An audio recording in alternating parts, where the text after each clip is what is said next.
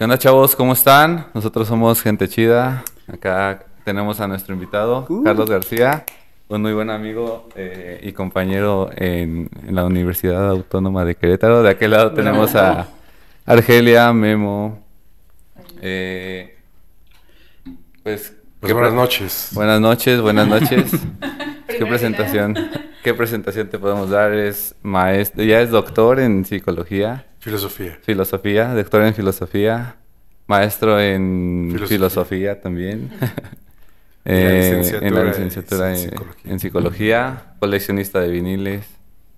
Em, conoces de, de cultura aquí en Querétaro, conoces de música, eres conductor en Limbo Radio, en Radio WAC. ¿Qué más eres, Charlie?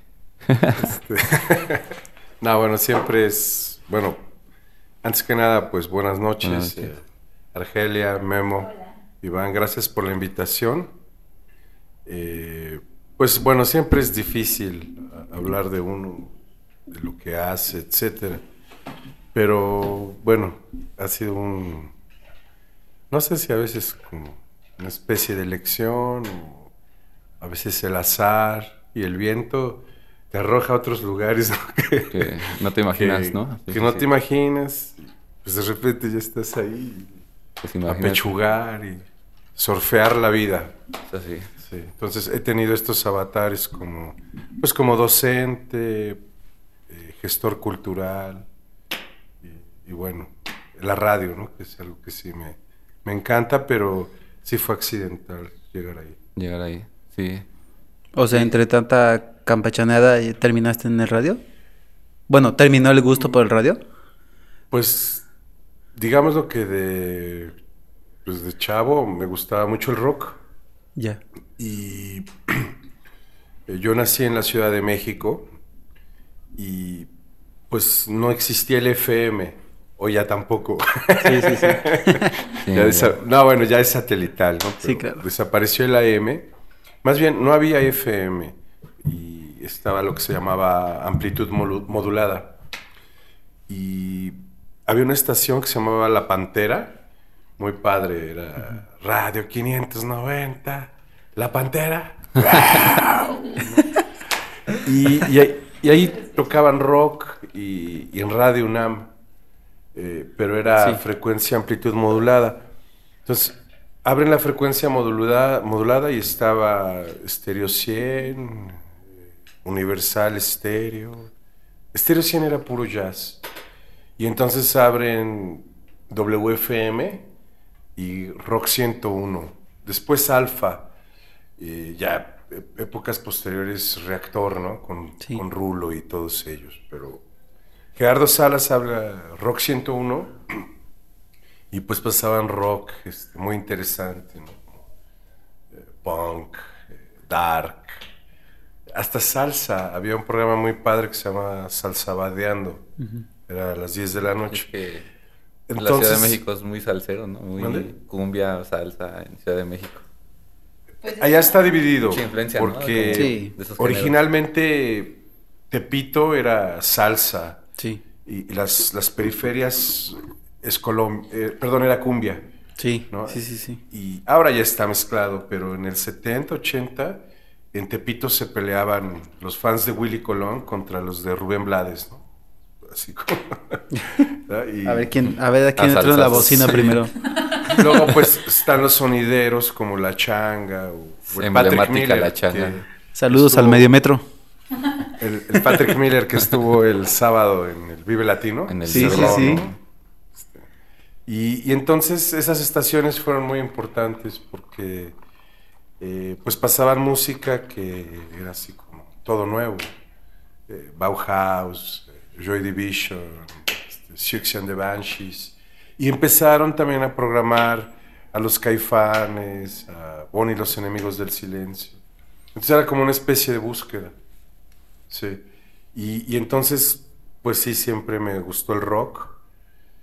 Y hubo un momento en que lo dejé, porque ya andaba en la onda electrónica. Sí, la etapa, la etapa. En el punchis punchis.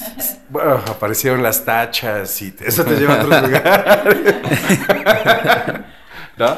Sí, como que Pues no, de, de repente a finales del 90 yo pensaba que el rock ya Había muerto. había muerto. Y pues me fui a, a la Por- electrónica, al house, al techno, Al rey. Al rave, ¿no? O sea, así como que Cultura pues, rey. seguía yendo a conciertos de rock, pero el rave me, me había gustado mucho. Y de repente empecé a ir otra vez a los conciertos aquí en Querétaro de las bandas locales. Y ahí me encontré a los de Limbo, a Augusto, a, a Villeda, no me acuerdo quién más andaba en esa época. Y me gustaba escucharlos los viernes, a- así sigue, a las nueve y media de la noche. Y pues me acerqué y yo acababa de ir a ver a Smashing Pumpkins con Zoe y los de Jared Leto, ¿cómo se llaman? 30 Seconds to Mars. Sí. Y pues les dije, oye, tengo la reseña del, del concierto, ¿me invitan? Órale, Kyle. y me quedé. Ah, qué padre. Pues ya, son 12 En años. el after. Sí. Sí, sí, sí. Y sigo creyendo mucho en la radio. Y estos medios que también están increíbles. Pues bueno, a final de cuentas quiero seguir pensando que sigue siendo como un canal de radio, ¿no? Pero más digitalizado en el sentido que ya pues nos ve la gente, antes nada más te imaginaban como en persona, pero no sé, al nosotros, por ejemplo, hacerlo en vivo, si, sentiría que seguiríamos considerándonos como una rama de la radio. Sí, bueno, en, como a inicios del 2000 empezaron los podcasts. Exacto. radio. Y obviamente no estaba lo, lo visual. Exacto. La forma de hacerlo, sí. Sí, sí, sí. No Bueno, teníamos las cámaras. Exacto. Pero el Limbo estuvo en RMX, en podcast, los sábados. Yo antes tenía entendido, bueno, corrígeme si me equivoco, que los podcasts a los inicios, cuando fue lo del 2000, fue como un tema más musical. O sea, que ponían las canciones y hacían una pausa, pero todo era corrido. Como O sea, no había comerciales, vaya. FM ahorita. Ah, no, por ejemplo, un, un artista dan- la- hacía su set, lo lanzaba en podcast y hacía como pausas y, y hablaba él. O sea, narraba como Ajá. de que voy a lanzar esta canción o esto va a estar en el nuevo disco de no sé qué para que estén atentos. Es que, es que yo siento que hay como diferentes tipos de como de programas en ese sentido, ¿no? Porque yo he escuchado programas de radio donde literalmente ponen canciones y un saludo a no sé qué, no sé cuándo, y qué canción Ajá. quieres y les marcan y luego dedican canciones y hay otros diferentes que abordan la, la, la rola y de repente empiezan a dar una reseña y de, Sí, sí, de la sí. rola, ¿no? Los, los primeros, había como dos modalidades, ¿no? Sí, que, que era padre, en- al menos en RMX, en ese momento era como que el público pedía canciones. sí. Y, y entonces como a las 11 que acababa el último locutor, venía el podcast, como lo que había pedido la gente en la semana. Y algunos productores, que era como el caso de nosotros, pues había algo que se llamaba como documental y no sé, a- a- metíamos como historia de la banda, canciones, ¿no? Era como una Sí. Se llamaba documental, ¿no? así le llamamos nosotros Sí, sí, sí. y era como hablar de la discografía, cosas de la banda, y se metían bloques de dos canciones. Sí, exacto. Pero los primeros fueron interesantes porque pues la gente hacía la, la selección. Sí, de lo claro. que se programaba ahí, ¿no? Pero Sí. entonces, este, Como lo que a los que no le hacían caso lo programaban para el podcast. pues sí, porque todavía se usaba la llamada telefónica Sí. y casi quiero esta canción, mándame este saludo. Las dedicaban, ¿no? También. Con Las dedicatorias, dedicatoria. sí. Que a la fecha, ¿no? El zorro creo que lo sigue haciendo. Pues sí, las, las gruperas, sí. Sí. Con- con el Jackson gruperísimo. Exacto. Es- Sí, sí, sí. Es cuate. ¿eh? Es cuate el Jackson grupero. Sí. Sí, hace años que no lo vemos, pero sí. La radio sigue siendo muy importante. Y, y crecí así y había un eslogan que decía, entérese sin tener la vista fija. Y a mí siempre el radio, este, pues puedes barrer, trapear, leer, este, como que puedes estar haciendo cosas de casa y no tenías que estar ahí. Como poniendo la atención a alguien, ¿no? En sí, especial. fíjate que a mí hasta los partidos de fútbol los escuchaba en radio. sí. Y me gustaban bastante. Sí, sí, era bien común. Sí. Hasta la fecha luego escucho partidos de fútbol en radio y sí, la neta sí, es otra experiencia. Y hasta para comerciales, ¿eh? Pues ahora O no va a quedar de otra, tema. ¿no? no vamos va a a quedar al estadio. Así ya no me madrean. No Te digo quedar que, de otra más que el radio tiene sus ventajas, ¿no? Sí, sí, sí. te Sus ratitos buenos. Sí, sí. Rato Sacas te madreas el radio. mismo, ¿no? ¿Eh? Sacas tu coraje ahí. Sacas mismo. tu coraje. Sí, el interno. Sí, entonces, entonces la radio fue muy importante y te digo así que ahí. Y, y luego eso hizo otra vez como que regresar al rock, a tratar de ver a- y escuchar a las bandas que aparecen. y entre el equipo cubrimos los festivales, la, zona, lo- la escena local. Este, y padre, ¿no? Ya obviamente, sí, la edad no me ayuda mucho porque si antes teníamos eventos jueves, viernes, sábado. Si antes me echaba una tacha, ahorita ya, ahorita ya nada más. No, pues ya. Eso sería deporte extremo, ¿no? Ya, En el caso de mi cuerpo, pero sí era así una locura, ¿no? porque ha- había un buen bar ahí en el centro que se llamaba Pixel.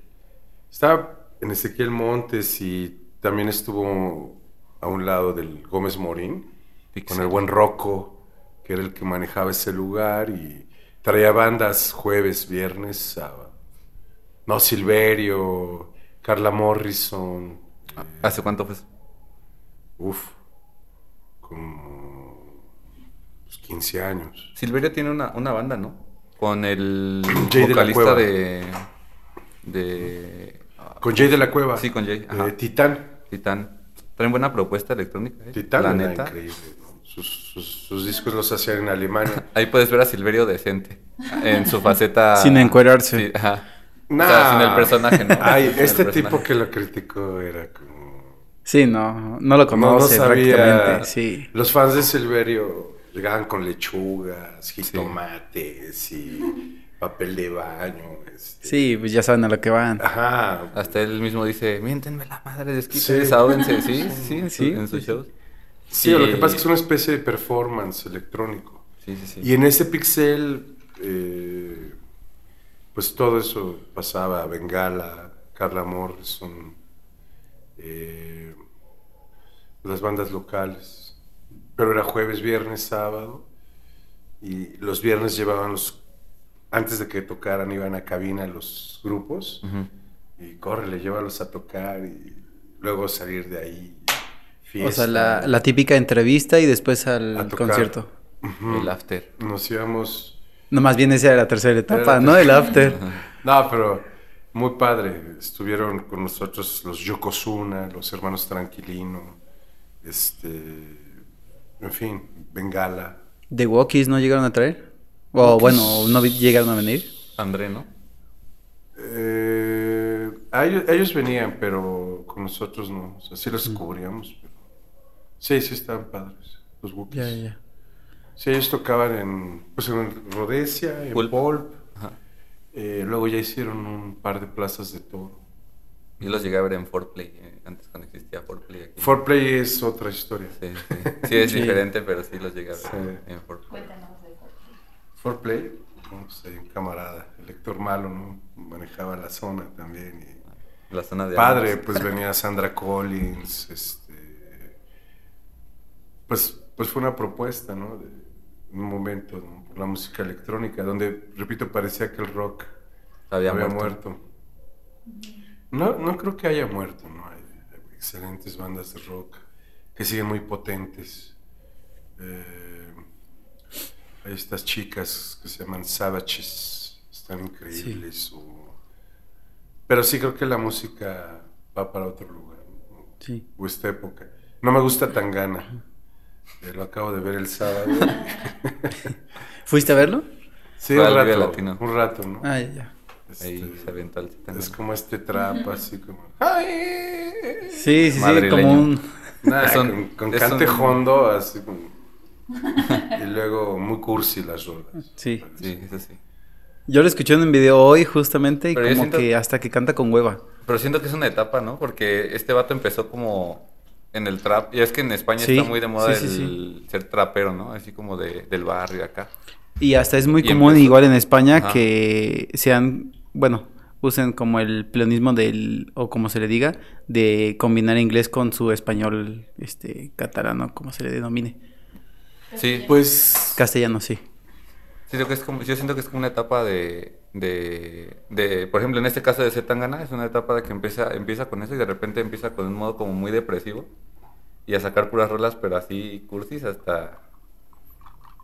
Sí, o sea, Pero hay que tener también su control, o sea, hay que definirse también. No, Sí, pero lo que pasa es que la tiene muy complicada con José Alfredo Jiménez. o- Sí. No, o sea, Ajá, como si que, te metes sí, a pues, campos, como sí. que Tangana con tequila no se lleva. No, no, no. No, y ni con nada. No sé, no sé con qué cóctel contemporáneo se podría llevar este con, vodka y con jamón serrano. con vodka y No, con- con ese que se llama Pitufo, ¿no? ¿Sí lo conocen? Ah, sí. Es Pitufo. Sprite con tequila. No, Pitufo es este Es vodka, ¿no?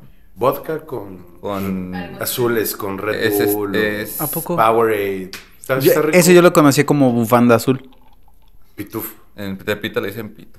Ah, Pitufo pues sí. En las ferias le dicen pito. Es que el pitufo yo lo conozco como un vaso tequilero, un shot.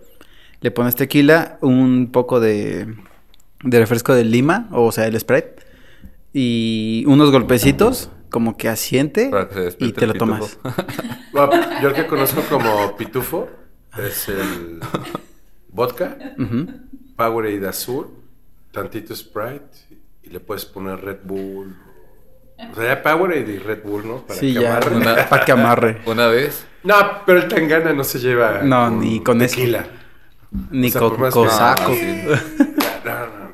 Sí, pero bueno, no, sí, tiene mucho éxito. Terrible, ¿no? es que le está tirando a un target muy... No, no, o sea, la cancha estaba llena, pero además, pues él tiene su marca de ropa, ¿no? Y entonces, pues unos sacos así como de seda brillosa, como de padrote italiano, Sí.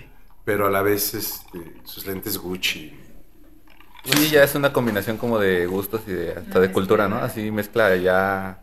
Yo siento que Pues- tirándole a un target ya Su- millennial, ¿no? subió a un tipo de tuba, como para hacer música sinaloense. Ah, con Adriel Favela, ¿no? ¿Cómo? Adriel Favela.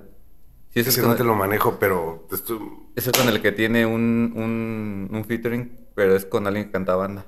Sí, Sí, sí, sí. como banda, pues, ¿no? Es un- Pero, pues sí, creo que la música, igual, Rosalía, ¿no? Como, como mezclando cosas populares, este, con esta mezcla, ¿no? Sí, como este. ya de repente electrónica también, Sí, ¿no? porque, por ejemplo, si se acuerdan el Gypsy King, Gypsy Kings. Mm, no, yo no. A mí no me tocó escucharlo. Bamboleo, bamboleo. Así sí, así sí sé quién es. pues era una parte como pop entre pues esto gitano, el cante hondo, ¿no? Porque pues es una subcultura española, Sí. ¿no? Que de re- ¿no? Los Sí, gitanos ajá. y el tablao y las cajas, pues eso es una forma de vida.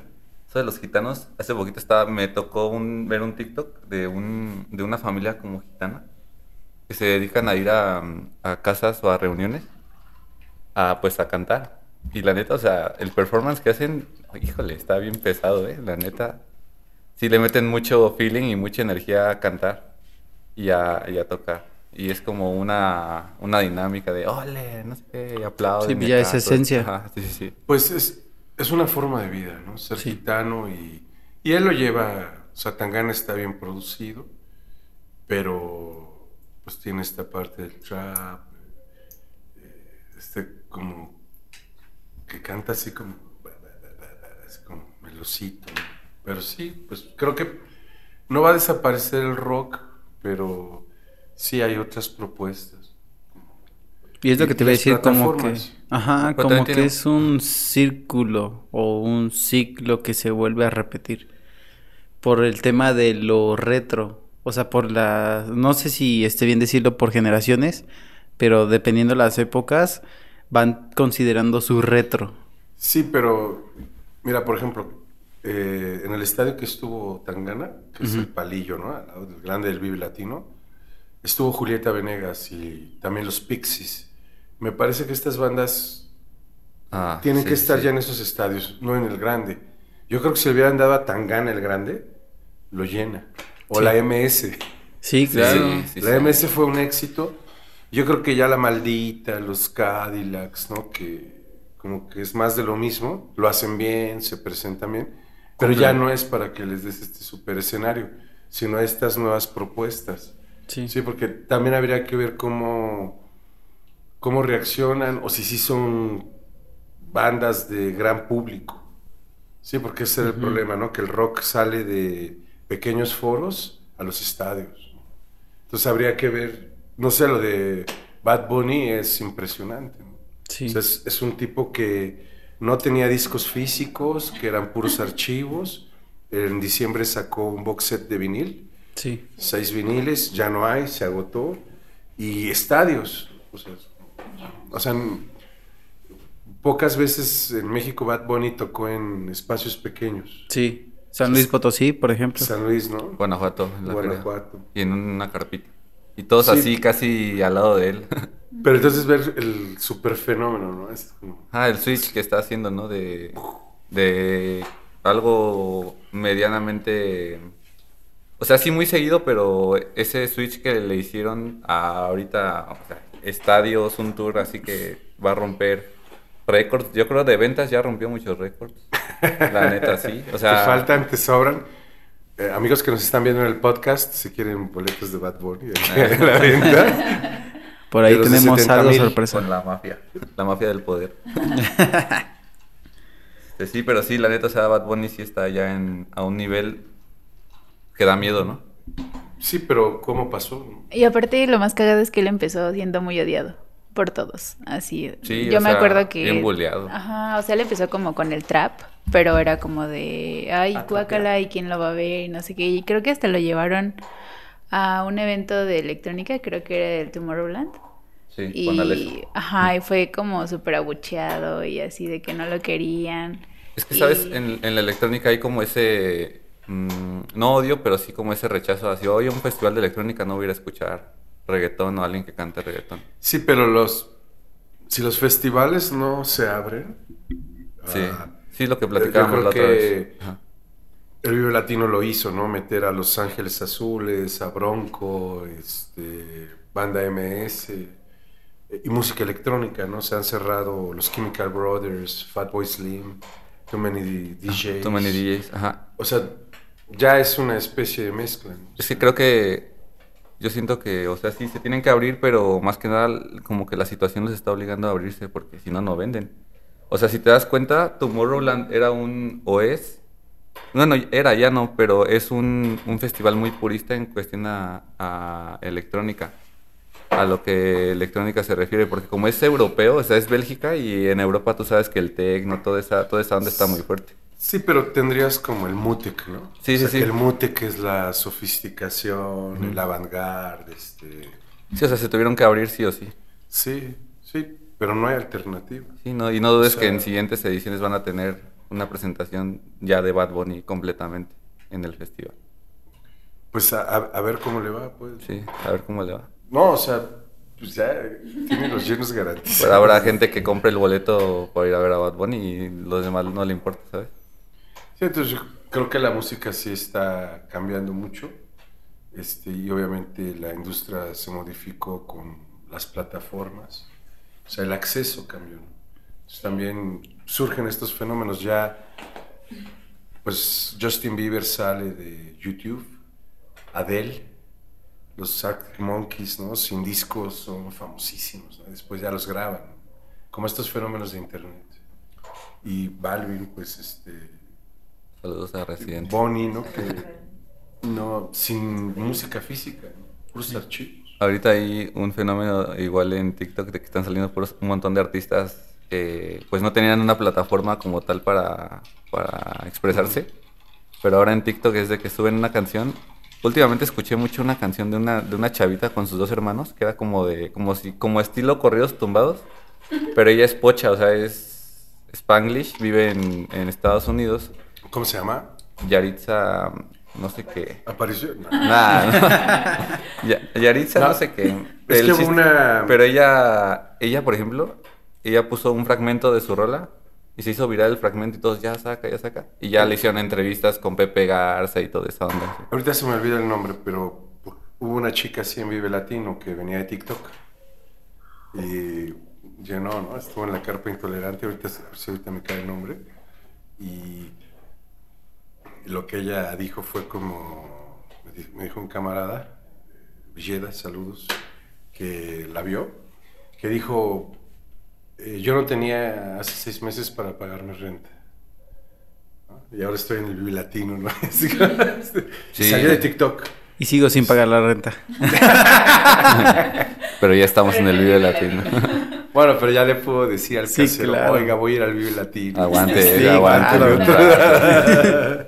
Es mi viaje. Deja que pase y ya te pago. Pero está Sí. chido, la neta. O sea, tener ya Sí. una plataforma así para que sabes que le puedes pegar. Yo vi en EDC muchos DJs TikTokers. O sea, que el- en la pandemia se hicieron de una imagen y de una marca. Y que ahora ya estuvieron tocando en EDC. Sí, me parece que son fenómenos que están ocurriendo y hay que verlos y ver qué pasa. Y creo que el podcast es pues también una alternativa, y sobre todo después de, bueno, que seguimos en pandemia, pero fue como muy, muy socorrido. Sí.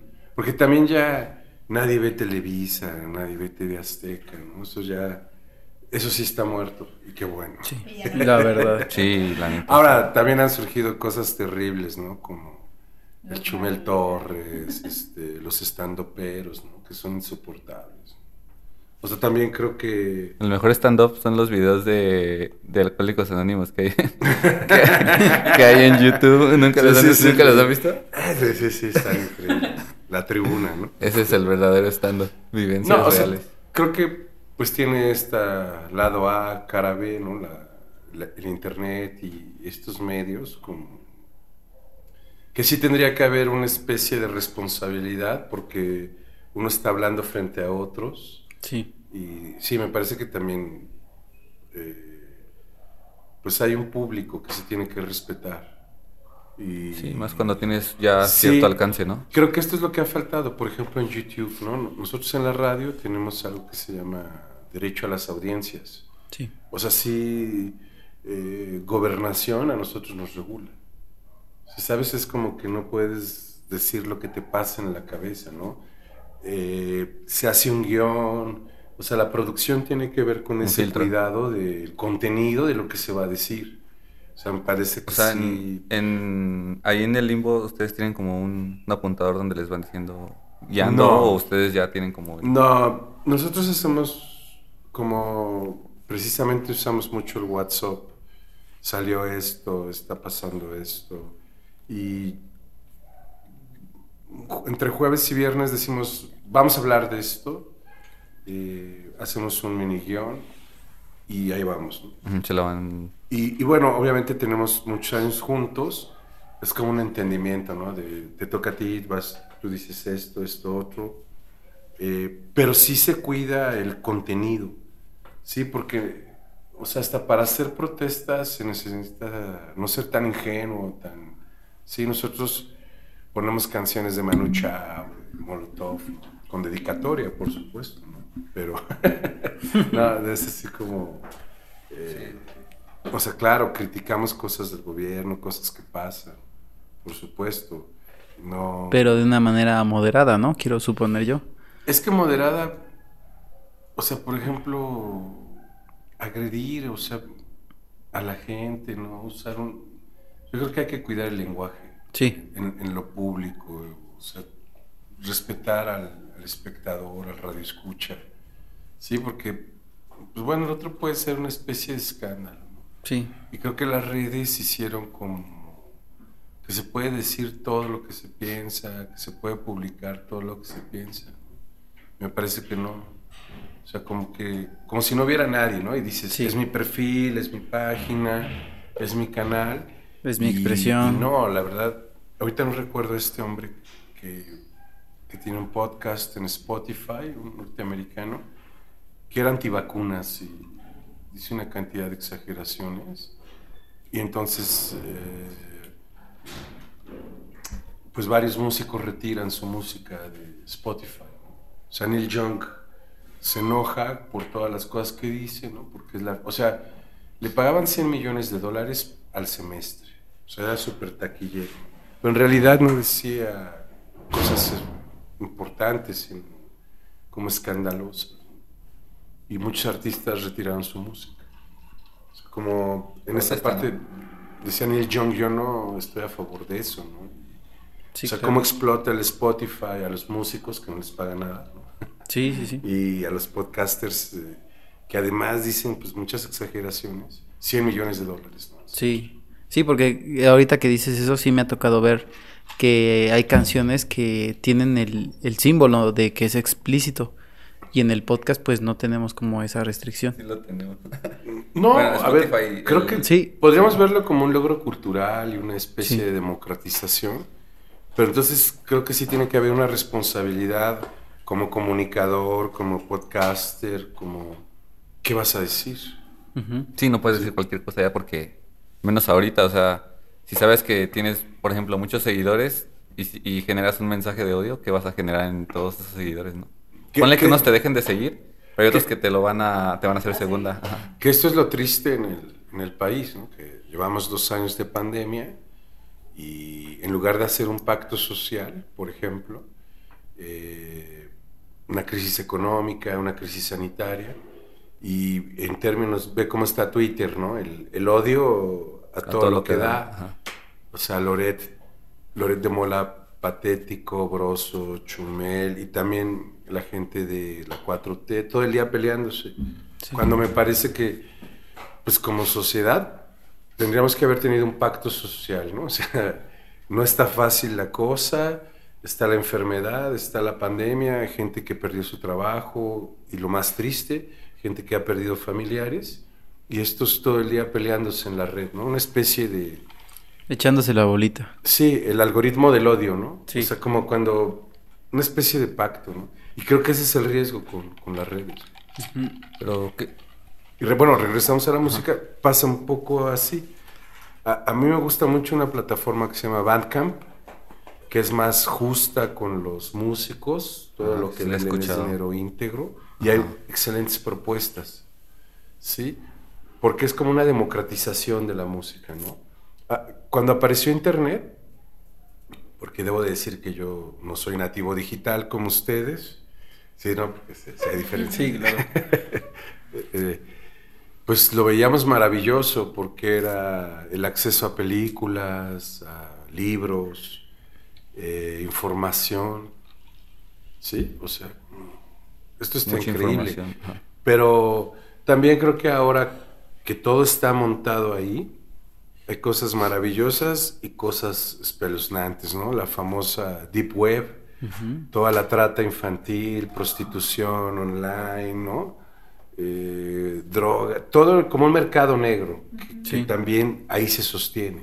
O sea, yo creo que sí faltan muchas regulaciones eh, por parte de- del gobierno.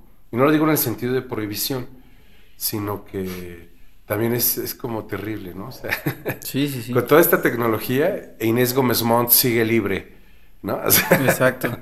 sí, como... Sí, sí, sí. Entrégate. Eh, ¿no?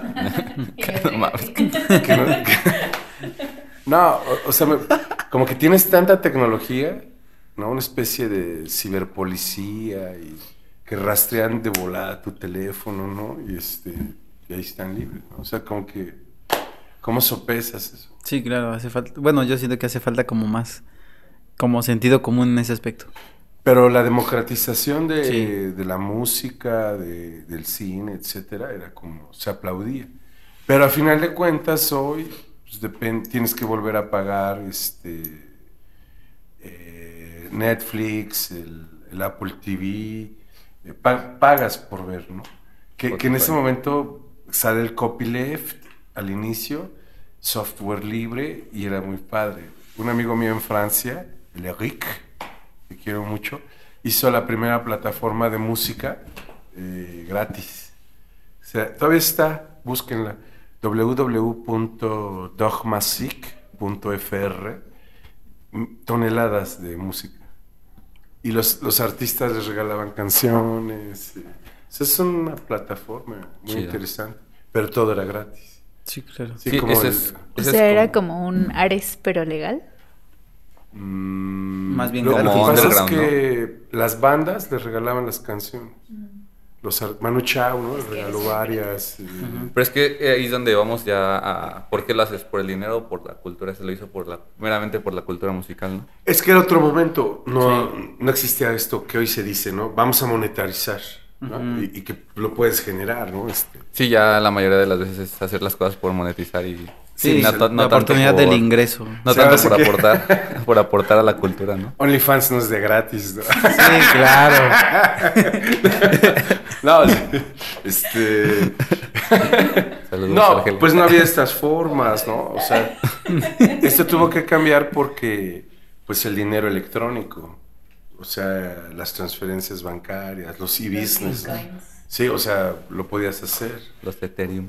O sea, a mí me tocó así como marcar a Ticketmaster al 325 9000 Sí. para comprar Ah, tus sí, sí, boletos, ¿no? Nunca te O contestaba. hacer una donación Nunca. al 9999. ¿Eh? No, tampoco. Pero sí, la, la- la cultura ha cambiado mucho eh, eh, y la música pues no, es, no escapa como pues, ser parte de esta época. Pero sí surgen muchas plataformas, muchos sonidos. Yo te quería preguntar cómo fue para ti como esa transición, por ejemplo, de vivir tipo la etapa de blockbuster, que pues la experiencia de ir a rentar una película era súper padre y así, y ahorita ya es como de, la tienes al alcance de tu control remoto. Ajá. Pues a mí me tocó otra cosa. Se llamaba Videocentro. Videocentro, ajá. Ah, sí, los VHS rentados. y había Videocentro, Videomax y el otro era el amarillo con Videovisión. Eh, luego Blockbuster, porque Blockbuster ya sí tuvo todavía eh, DVD y videojuegos, ¿no? O sea, tuvo su... Incluso hasta Blu-ray. Cuando Hasta salió Blu-ray, Tod- también Blu-ray. Mira, lo de Blockbuster es como más complejo porque en realidad a ellos no les interesaba el cine. Esto está documentado, ¿no? Es una es un asunto de cristianismo para expandir el cristianismo. ¿Sí? Sí, claro. O sea, en lugar de hacer una iglesia, pues te ponen un blockbuster. ¿Sí? Y alrededor de eso surge el, el cristianismo. Pizza Hut. Fui, ¿Eh? cri- fui cristiano cada que iba a rentar. No, pero sí apoyabas. Renta- Socia- socia- cristiana apoyabas que- Rentaba otra religión por un momento. No, sí apoyabas que hubiera Biblias en todos los hoteles del país. Ah, era como un... Es que, literal, en lugar de poner una iglesia, ponen un blockbuster. Y de ahí... Y ahí empiezan a generar su... De ahí generaban sus, sus ingresos, ¿no? Sus ganancias para... No, empiezan a expandir el cristianismo. Sí, pero a, a raíz de la, de la ganancia de Blockbuster. Sí, porque bueno, ese dinero pues va a Estados Unidos. O sea, a ellos no les importaba de que me voy a hacer millonario con rentar. Yo lo quiero para mi religión. y Es para expandir la mis- religión. Mi banda. Es ¿no? el mismo caso de Pizza Hut, de Pepsi. ¿Qué hay Sí. con ellos? ¿Eh? ¿Qué hay con ellos? O sea, que su objetivo es, expandir el cristianismo. El- ajá. Sí, es que imagínate. O sea, imagínate, un día te compras un Pizza Hut. Ahorita regreso a, a lo que me preguntabas, porque sí, efectivamente, con paz surge Internet, lo global, toda esta expansión de las franquicias, en realidad era la expansión del cristianismo. O sea, que llevaras Blockbuster de México a Buenos Aires, pasando por Chile, Perú, Ecuador. ¿sí? Haces estos grupos. Bueno, igual Topperware, pero los Pero ima- Tupperware los imagínate, mucho. imagínate el cristianismo ahorita si hubieran tomado la, la, la La propuesta de. Netflix en ese entonces. Pues es que por ahí va. Sí. Sí, o sea, eh, eh, bueno, regresa a tu pregunta. ¿Qué pasó? Eh, mm, siempre me ha gustado ir al cine. Pues tuve video beta, VHS, fui a rentar películas, ¿no? Este, no rentaba muchas, pero sí lo teníamos en casa como por si se ofrecía. Y, pero me gustaba ir al cine. Y pues crecí viendo cine de 16 milímetros en proyector. Y este. Y pues luego sí compré. Tengo VHS. eh, el DVD me, me gustó el formato porque también música cambié del vinil al, al, al DVD. Y aún tengo reproductor de DVD. De Blu-ray ya no compré. Ni tengo Blu-ray. Y, por ejemplo, me pasó algo extraño. En, en la pandemia, bueno, dos años no vi ninguna película. Todo cerrado. ¿Mande? Bueno, vi el documental de Rompan Todo, ¿no? Por oficio, el, el del rock. Y regresé al cine. Este, eh, me gusta ir al cine, mucho. Fui director del Cineteatro Rosalía Solano. Entonces me tocó el formato 35 milímetros, ¿no? Eh, pues eran películas que pesaban horrible. este, y luego se nos perdían en las paqueterías. Y ahora lo que ves es un link, ya no existe ¿no? Ese formato. Entonces, el problema del cine, por ejemplo, en 80, 90, era la distribución. O sea, no podías competir con, bueno, ahorita que tenga presente, ¿no? Amores Perros de Iñárritu salió con 20 copias. O sea, con un país con 32 estados, 10 iban a estar en los festivales, ¿no? ¿Quién la veía? A diferencia de Roma, Roma la produce Netflix, la, la estrenan a nivel mundial el mismo día, o sea, la ve todo el mundo. Yo creo que eso cambia el formato, El alcance. el alcance, ¿no? Esto que decíamos de, de las redes, porque pues, las productoras mandan un link, te lo rentan, te cobran cuántas veces la, la exhibes, La reproducción, sí. las reproducciones, ¿no?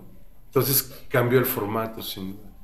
Eh, pues me gusta ir al cine, sí, sí, como que no, bueno, no sé, Netflix no, veo, o Amazon. Casi no veo tele. Él es- es que él es anti-Spotify. Eh, me gusta ver Rick and Morty y, y South Park. Pero, y pues la NFL, ¿no? Los partidos de americano, pero así que digas, es que veo un tele o... De Rosa. Sí me gusta. El capítulo de las aguas locas. ¿Cuál? El de las Ah, aguas locas. ese es un clásico. Donde, donde el ¿no? profe El les de- prepara unas aguas el de, locas. los, el de los hermanos que son DJ, el que es DJ y que es abogado, es increíble, ¿no? Yo no, sí, sí me. O sea, de repente sí me pongo. Este, así, Rosa de Guadalupe, porque me divierte. Sí. Y es así. Ya es cultura mexicana, ¿no? Ya se volvió Exacto, como que te proyectas. Dices, caray. "Ah, yo fui una vez ese. No o me yo supe ahí. de alguien No, que yo hacía no, eso. yo me no, río yo mucho, ¿eh? yo tampoco. Que me, me bueno, es que por ejemplo, con lo de las aguas locas, yo sí podría decirte, yo alguna vez hice eso. Pero no es que con un profe, ¿verdad? Pero Hay- sí. hay- es que hay dos de aguas Sí sé locas. eso, ajá. O sea, son dos de aguas Me hemos locas. expulsado de la secundaria ahorita. Está el profe que les, que les enseña, pero hay, hay otro, ¿no? Son dos de aguas locas. A mí un profe me invitaba al table cada viernes. Neta, o sea, y me decía, vamos, y yo, chale, no, pero, pero ¿sabes quién? El que nos daba historia en la prepa, güey. El que tenía mal a su pie. Ay, no me acuerdo. Uno que iba con bastón siempre y que siempre se echaba sus, sus chochos en, el, en la hora del- de clase para aguantar el dolor del pie. ¿Quién era el de biología? No, ¿El no, ese nos daba historia. Bueno, el chico cada viernes nos decía, vamos al table. que- Siempre, y, una vez pensé que era broma y hasta que después nos dijo, no, sí, vamos jóvenes. Joven, de jóvenes. Y ya nada más como que le dábamos viada y sí, profe, sí. Y ya después nos Ahí nos vemos. no, pero sí, sí había dos. Uno, creo que se supone que el capítulo fue de que un chavo terminaba hospitalizado, como Sí, porque le dio sí, congestión. Congestión. Ajá. Y el otro es los que hacen el negocio, ¿no? Ajá, el exactamente. Sí, sí, sí. o sea que delimitar. Bueno, te podría decir que yo fui, mi Pero suceso fue... Estamos hablando de ti, ¿verdad? Sí, sí, sí. Yo fui el hospitalizado. No, o sea, mi suceso fue como el del hospitalizado, pero sin esa parte. O sea, de que nos dieron como la receta y así, y, y pues en la etapa de prepa, saliendo de Bueno, la escuela, la- vámonos de acá, aguas locas. La, la Rosa de Guadalupe tiene un equipo de sociólogos, filósofos, Sí. antropólogos y luego luego sacan lo que ocurre. ¿Qué pasa? Sí. Sí. Pero el de, ¿no se acuerdan el del hermano que es DJ y el otro de abogado? No, ese sí no me acuerdo. Ese es básico porque, de hecho, la, la rosa la pagaba el gobierno porque ves que al final siempre sacaban asociaciones, Sí. ONGs. Como sus comerciales indirectos, ¿no? No, bueno, es que es lo que Eh. te- si a ti te pasa esto, acude, ¿no? Qué raro, Sí. qué raro que el gobierno le pague algo a Televisa, ¿no? Muy raro. Qué raro. Pero, no, este era muy bueno, el que son dos chavos, uno es DJ y, y el otro DJ estudia Surf. Derecho. DJ Surf. Y, y entonces la mamá piensa que el que es DJ que, pues, que es súper drogadicto y vicioso. Y, no, es todo clean el chavo, ¿no? Y el de Derecho, pues es Tirado al vicio. ¿no? Eh, Y este... Y lo invita a una tocada y el, y el abogado se mete así con tachas así como, ¿no? y acaba en el hospital y pues la mamá piensa que es de él y claro sale el centro al final el centro de integración juvenil ¿no?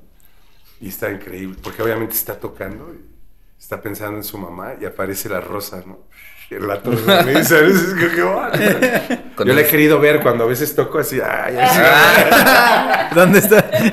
¿Quieres ¿Por qué no me aparece Es que a los que no saben, amigos, también es DJ. Ya con un cuadro encima. Su, su AKA, Medio. Su, su AKA es DJ Ah. Surf. Y este, sí, el cine también cambió, la música, en general, Internet revolucionó. O sea, sí, Sí, con su sí, cara A y, y su dark side. Sí, sí, también lo tiene. ¿Qué género de cine te gusta? Híjole, pues ya como género no... Me gusta ver directores. Ya. ¿Cómo quiénes? Mm, ahora me gusta mucho un chavo canadiense. Ay, a ver si me acuerdo. Es que los nombres ya los traigo perdidos. ¿Eres pero- mucho como de cine independiente? El director de La Rosa de Guadalupe. De la Este- Casa de las Flores. No. Es el mismo de ¿cómo se- Club de Cuervos. Javier Dolan. Me gusta mucho lo que está haciendo Javier Dolan. Este, el Thomas Paul Anderson. Es- Eh, son directores más under, ¿no? O sea, no es... No, pues también ya están así masivos en estas plataformas. Sí. Hay un coreano, ¿no? Que me encanta, el, el Kim Ki-duk. O este, Wong Kar Wai. Y pues clásico, pues me gusta mucho Jean-Luc Godard. Y de México, pues Ripstein. Arturo Ripstein me encanta. Eh, pues el cine mexicano me, me gusta. ¿No? Esta mujer Tatiana Hueso, ruda. ¿no? Sí, Iñárritu, ¿no? Lo primero me gusta. Hay, hay una... ¿has- ¿Ya has visto la película de Chicuarotes? La, ah, la de Gael García. Sí. Esa, esa película, la neta, a mí se me hizo muy cruda. Sí, pues. Sí, sí toca Muy así como... Sí, sí, sí. Sí toca un- algunas partes que otros eh, directores no se atreven como a, a mostrar en sus películas. Por ejemplo, fui, fuimos a ver Matrix eh, Resurrections. No me gustó. Yo nunca he visto Matrix. Vela. La primera sí es increíble, ¿no? Y. Pues. Creo que ya. Uno va a ver Matrix porque quiere a los personajes, ¿no? Creo que igual las de Marvel o Spider-Man o Sí, Batman, ya- ¿no? ya ya- no dan. Ya no dan, son videojuegos, pero vas, ¿no? Como para ver los efectos que está ocurriendo. Pero sí, les recomiendo mucho a Javier Dolan. Como lo que pasó con Transformers, ¿no? Si no me equivoco. De, de- a partir de la tercera ya se dedicaban mucho al... Ay, a los efectos. Es que ya vas a ver los efectos, ¿no? Sí. Porque pues es un videojuego, ¿no? Claro. Este, Marvel, DC, este... Y creo, lo terrible es que las haya comprado Disney, ¿no? Sí, sí, Igual sí. para las sagas de Star Wars. Es que ya es... Disney ya es un Amazon del entretenimiento. Sí, ya, ya es negocio nada más. O sea, es que las tienen calculadas, ¿no? Las películas de Navidad, las de amor, las infantiles, las de acción. Las comedias. Fíjate que hablando de eso, eh, en la película de Wally, ¿De cuál? Wally, Wally. ahí, si te fijas en toda la película, toda la basura tiene el mismo logo de una compañía. Y eso es, y eso es lo que ya da miedo, o sea, eh, actualmente, o sea, Amazon se está apoderando de, de gran parte del negocio menudista y mayorista eh, a nivel ya mundial, porque lo que está, lo que hace Amazon para mí ya es como una parte ya muy, ya eh, es competencia desleal, porque ellos tienen un sistema de que si tú, por ejemplo, eres fabricante de playeras para gimnasio, ¿no? Y ellos ven que tu producto se vende mucho, donde dicen, ah, caray, a ver. Ven tu producto, lo estudian y hacen una réplica del mismo, marca Amazon, hasta tumbar tu producto. ¿Y cómo lo tumban? Con, con precio. Así le hacen con muchas cosas. Por eso Amazon ya tiene su línea de básicos, que ya compite con marcas que ya están Pues establecidas. sus tiendas express también en Europa, Ajá, y, creo, es si no para, me y es para apoderarse Sí. del mercado El poco a Amazon poco. Fresh. Ajá. Ajá. No, pues ya te llevan las cosas en, en dron Sí, y Sí. los buzones en los barrios, ¿no? Para que ahí está en tu locker, ¿no? Te dan la sí. clave. Ah, creo que aquí ya hay como cuatro o seis. Ah, aquí no van a durar. Sí, ¿no? Aquí un, resorterazo. Aquí. eh, Ah, no, lo de los lockers. O sea, Ah, los lockers sí hay, pero. Está peor, El está- dron no. Ah, pero- No, el dron no dura. de Roberto. El locker se lo Sí, llevan. claro, sí. Vámonos. Sí, todo esto me, estuvo increíble con internet, ¿no? Esta, este acceso a la música. Lo que cambió era eso, que eh, pues tenías que ir al cine para ver la película, ¿no? Porque el VHS la podrías ya reproducir en tu casa. Eh, que crees esto cambia mucho, ¿no? Porque cuando, pues claro, yo era niño, ya hace mucho, pues no podías ver otra vez la película. O sea, ibas al cine y ya. Y, y creo que esto cambió porque los chicos ya con sus películas en casa y abren los eh, gadgets, en el- pues la ven y hay Pues como la- otro modelo de memoria. Sí, Así. y la famosa pausa, ya con eso. De que puedes y echarte tu película intermitentemente. Sí. Ya no es como de, ay, no, la tengo que O ver. tu pues, no, serie, güey, también porque haz de cuenta que antes que eran las series, te salía un capítulo y te esperabas una semana y salía el otro. Y ahora ahí los tienes. Y si te poco. parabas al baño o algo Sí. y de repente se te iba un cachito de la serie y dices, puta. Siempre he tenido la duda cuál es la diferencia entre una serie y una novela. Son Eh, iguales. Es lo mismo, ¿verdad? Son iguales, Bueno. pero siento, yo siento que la novela es más, más dramática en un sentido como más exagerada. No, o sea, ahorita que decíamos Rosa de Guadalupe, y bueno, las telenovelas que hacía Azteca o Televisa, Betty pues la es, es Game of Thrones, nada más que a nivel global. O sea, pero dice serie, ¿no? Porque No. pues ya la Ah. tele, la televisión como objeto no existe. Ya no ven. No, Entonces ya ya no. no puedes decir telenovela, ¿no? Pero yo siento que sí hay una diferencia muy grande. La cantidad de capítulos sí es exagerada. O sea, de una novela sí es de 200. o Depende sea, de si era exitosa, ¿no? Si te metes ahorita, por ejemplo, a Blim y ves, o sea, ahí puedes No. ver novelas de hace años y ves cuántos capítulos tiene y dicen, El "Ay, Chavo, cabrón". güey. Y una serie en Netflix padre, por ejemplo, Stranger Things. Yo que soy fan de Stranger Things, ocho capítulos por temporada es como de, ah, no. Sí, pero lo que cambió son las formas de producción. Sí, sí, sí. O sea, es decir, pues antes necesitabas estudios, ¿no? Ahora eh, lo puede- puedes editar más rápido. Hasta con pantalla verde. y ya. Sí, o sea, Sí, sí, cuando las pantallas verdes, ¿no? O sea, me parece que, que ahí sí podemos, pero son diferencias de producción, Producción y... edición, Edición. porque además usas formatos de cine. Porque, o sea, bien puedes decir que La Rosa de Guadalupe es una serie también. Pues sí. Sí, una serie de la vida cotidiana. Sí, porque, te- a ver, la tele ya no existe. O sea, No, le seguimos no. diciendo por cuestión cultural, pero ya no es el objeto que, ¿Qué era? que era, ¿no? O sea, Antes. son pantallas de LEDs que reciben otra señal. Pero, pues, prácticamente, y veo Game of Thrones, todo el mundo conmocionado viendo la, la serie, ¿no? Pero es que, por ejemplo, hay de series a series. Por ejemplo, como decía Memo, El Chavo del Ocho. O sea, no tienen como una secuencia en sus capítulos. O sea, y hay series que, como Game of Thrones, no sé, que sí es como una historia completa, pero pues en capítulos. Y por ejemplo, Rick, y Mort, Rick and Morty, cosas así, no. O sea, como que todos los capítulos son una historia diferente. Lo, lo- lo que pasa es que me piensa como los Simpsons, ¿no? Ándale. ya están muy malitos, ¿no? O sea, ¿no? Ya hace un rato que Los Simpsons ya que caminando ya, eh, los South Park cumplieron 20 años. O sea, podías hacer como bloques, ¿sí? O sea, esta caricatura que todos hemos visto, que es Don Gato y su pandilla, pues creo que son 27 episodios. Pero porque no tenías más dinero, este, ¿no? La producción era, era muy distinta. ¿Eh? Era Aparte, corta. ahí se la aventaban a mano, era dibujar. Era mano. Y luego venía alguien, el ilustrador venía a pintar Sí. sobre acetato y pasar. Sí, pasar, pasar, acetato. Y Segundo por segundo. pasar. Sí, Sí, era animación Imagínate cuánta chamba, cuadro. cuánta chamba para animar un, Hoy- un capítulo. manipulas la imagen. O sea, claro, necesitas ser un buen creativo, diseñador, conocer el dibujo, ¿no? Sí. Pero eso lo puedes, una especie de producción en serio.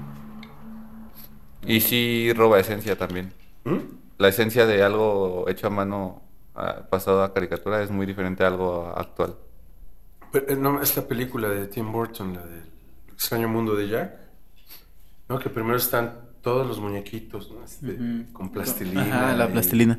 O el otro, ¿cómo se llama el perrito? Que está padre. El de Wallace y... Wallace, Wallace y Gromit, ¿no? ajá. O sea, que dices, no, pues es una chambota. Ah, también la de Pollitos en Fuga, ¿no? La de Coraline también. Coraline. Coraline, ¿no? O sea, esas que son, que son animaciones, pero siguen teniendo este, Sí, o sea, la esencia te este atrapa. ¿no? formato clásico, ¿no? De, de las figuras, ¿no? De plastilina o títeres. ¿no? De hecho, la, la película, que a mí la que más me gusta, pero es la más bizarra, pero también la más como que toca temas sociales muy, muy reales, es la de Shrek. Shrek. La neta es una película bien bizarra, o sea, un ogro con una princesa y su, y su mejor amigo es un burro que habla.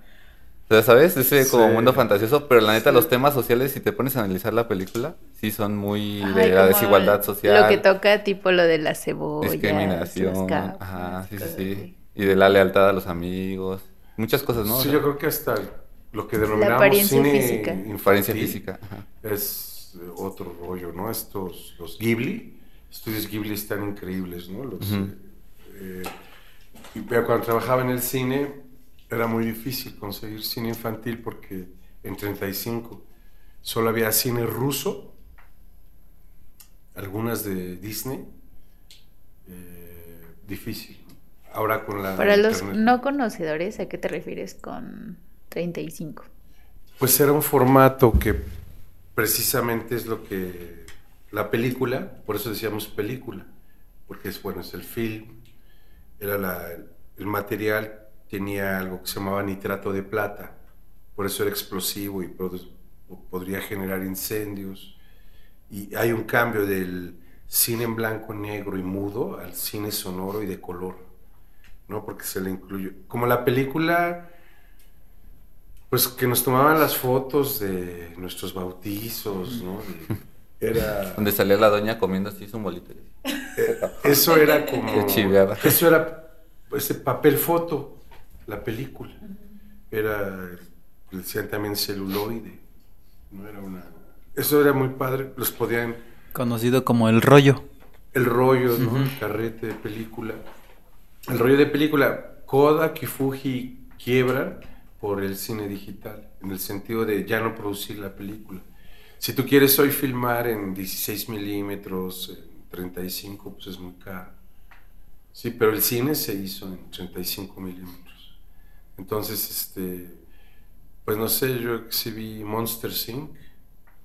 Tenía 500 copias.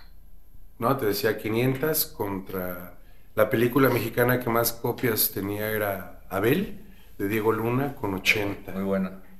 Abel tenía, haz de cuenta, sale con 80 y temporada de Patos de Imbeque tenía 35 copias. ¿no? No, o sea, Monster Inc. 600 copias. En ese entonces, te hablo como en el 2002, cada copia de 35 te costaba 40 mil pesos. Y Entonces 40 tú decías pesos en el 2002. 6 por 4, 2 millones y medio para distribución. En el Que- 2002, Charlie. 2002, o sea, A que ahorita pues dices, bueno, ese link lo rentas, pero es mucho más barato producir. O sea, los efectos cuestan muy caros, son laboratorios, ¿no? Las primeras películas digitales mexicanas son muy malas. Pero también le llegas llama- a un público que no le gustaba a lo mejor salirse y ir al cine, ¿no? Y ahora con este, esa facilidad de producir y de tener al alcance de un... Sí, o sea, esa facilidad pasó en la música, en- ¿no? puedes tener este, pues, un mini estudio en tu casa, tus programas y, grabar. Y el, cine digital, pues ha, posibilitado que aparezcan cantidad de películas, de música, porque puedes grabar en tu casa. ¿no? Antes necesitabas dinero para ir a pagar un estudio, que dos días eran carísimos. O sea, mi generación nunca pudo hacer un demo. Juntábamos dinero entre todos para grabar dos canciones. Porque pues costaba una lana. Pues, toda la familia, todos cooperaban. ¿no? Ahora lo puedes hacer en tu casa. ¿no? Yo creo que en esa parte de la tecnología, pues, ha democratizado ciertas expresiones culturales. También O sea, el gracias a eso- 35 desapareció. Y ahora son links. Claro, hacer una película es una odisea, la producción es enorme. Aunque sea digital. Repetir escenas. ¿Eh? repetir escenas, Sí, ir a ir a grabar, este, Las locaciones. locaciones, luego tienen que grabar en la madrugada, ¿no? Para que las locaciones estén solas o luego muy temprano y así. Sí, pero antes estaban, los estudios eran fábricas, ¿no? un equipo, no dormían. Ahora, de hecho, pues ahora hay cine hecho acá en Querétaro, bastantes películas. Escuché que estaban grabando El Señor de los Cielos aquí en Querétaro. Aquí vivía. Sí. Ajá. Es que, ah, bueno, hay una chica en Twitter que sigo que ella dijo que en el centro la estaban grabando. Pero pues no sé qué. Pues es que ve, por ejemplo, ahora todas estas series de narcos, sí pienso que para pensar México en un pasado cercano, pues necesitas la independencia, la, la revolución y el narco. Eh, pero también produce un imaginario eh, raro, ¿no? Todas estas series que, que surgen, unas bien documentadas, etcétera Sí, y sí. cambian el imaginario. Estas han sido súper exitosas. ¿no? Como ver quién era el Chapo. O sea, estos esto se, personajes. ya esto se volvió un tema cultural, ¿no? El narco. O sea, en, en cuestión de historia, de, de ver series, de saber historia de tal persona, de- siento Ay. que ya es... no- Les cuento algo de mi infancia porque estaba de moda Caro Quintero. Eh, él sembraba marihuana nada más. Y donde yo vivía había una cosa que llamaban narcosatánicos. Ahora acá. ¿no? Y entonces quemaban casas y allá por Atizapán, en Valle Escondido, había pistas de aeropuertos. Y entonces era como un mito ahí urbano, ¿no? los narcosatánicos, así, en toda la zona del Estado de México, la zona norte, de Naucalpan. Y, y así crecimos, ¿no? Y como que Caro Quintero decía que podía pagar la deuda. Y- Del dinero que tenía. ¿Mandé? De todo el dinero que tenía. Sí, sí, sí, sí. Pero era marihuana, que no es lo que hoy venden como marihuana, ¿no? Hoy, en, en el och- o sea, en los ochentas la coca tenía que venir de Colombia, no se hacía en otra parte. Hoy se hace en todo el mundo, igual que las marihuanas, que es una droga muy fuerte, porque ya no es la planta que crece contra la naturaleza, como la de Caro Quintero. Mm, Sí. Sí, o sea, hoy son drogas súper duras. Todas estas son de diseño. Me da dos marihuanas, por favor. Miles de estilos, ¿no? Súper fuertes. Sí, ya están súper manipuladas. Así de Ya están muy manipuladas. Genéticamente. Ajá, de Son súper, súper duras. Muy sintéticas. Ya no hay natural. Y además, todas las drogas las hacen en todo el mundo. Sí, Sí.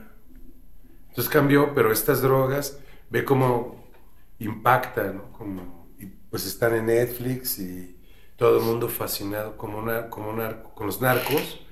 Y lo terrible es como si no hubiera narcos en París, en este, Sí. Nueva York, ¿no? Nada Este, más que ahí los siempre- pintan muy bonito como una mafia. Pues sí, solo tipo es Al como... Capone y así. Sí, su mafia al Capone como wow, ¿no? Ajá, ya muy elegante. historia. Ajá. Y hasta así como de, ay, admirable, ¿no? Pero Sí, ¿no? Es- había una serie que se llamaba Los Intocables, eh, muy padre, que era Elliot Ness contra Capone, ¿no? Y entonces, sí, ahora imagínate cómo es como, es este Escobar y los narcos mexicanos, ¿no? O sea, no hay narcos en Inglaterra, en la mafia rusa, ¿no? Los japoneses, los gringos. cuando es global. Sí, o sea, en todo el mundo. Siempre he pensado eso. Por ejemplo, la mafia china, o sea, también es como de... ¿Por qué no hablan de ellos? Sí, o sea, o sea, estos grupos delictivos eh, de ahorita nos Europa del Este. ¿no? y ahorita nos llegan. caen ¿no? aquí.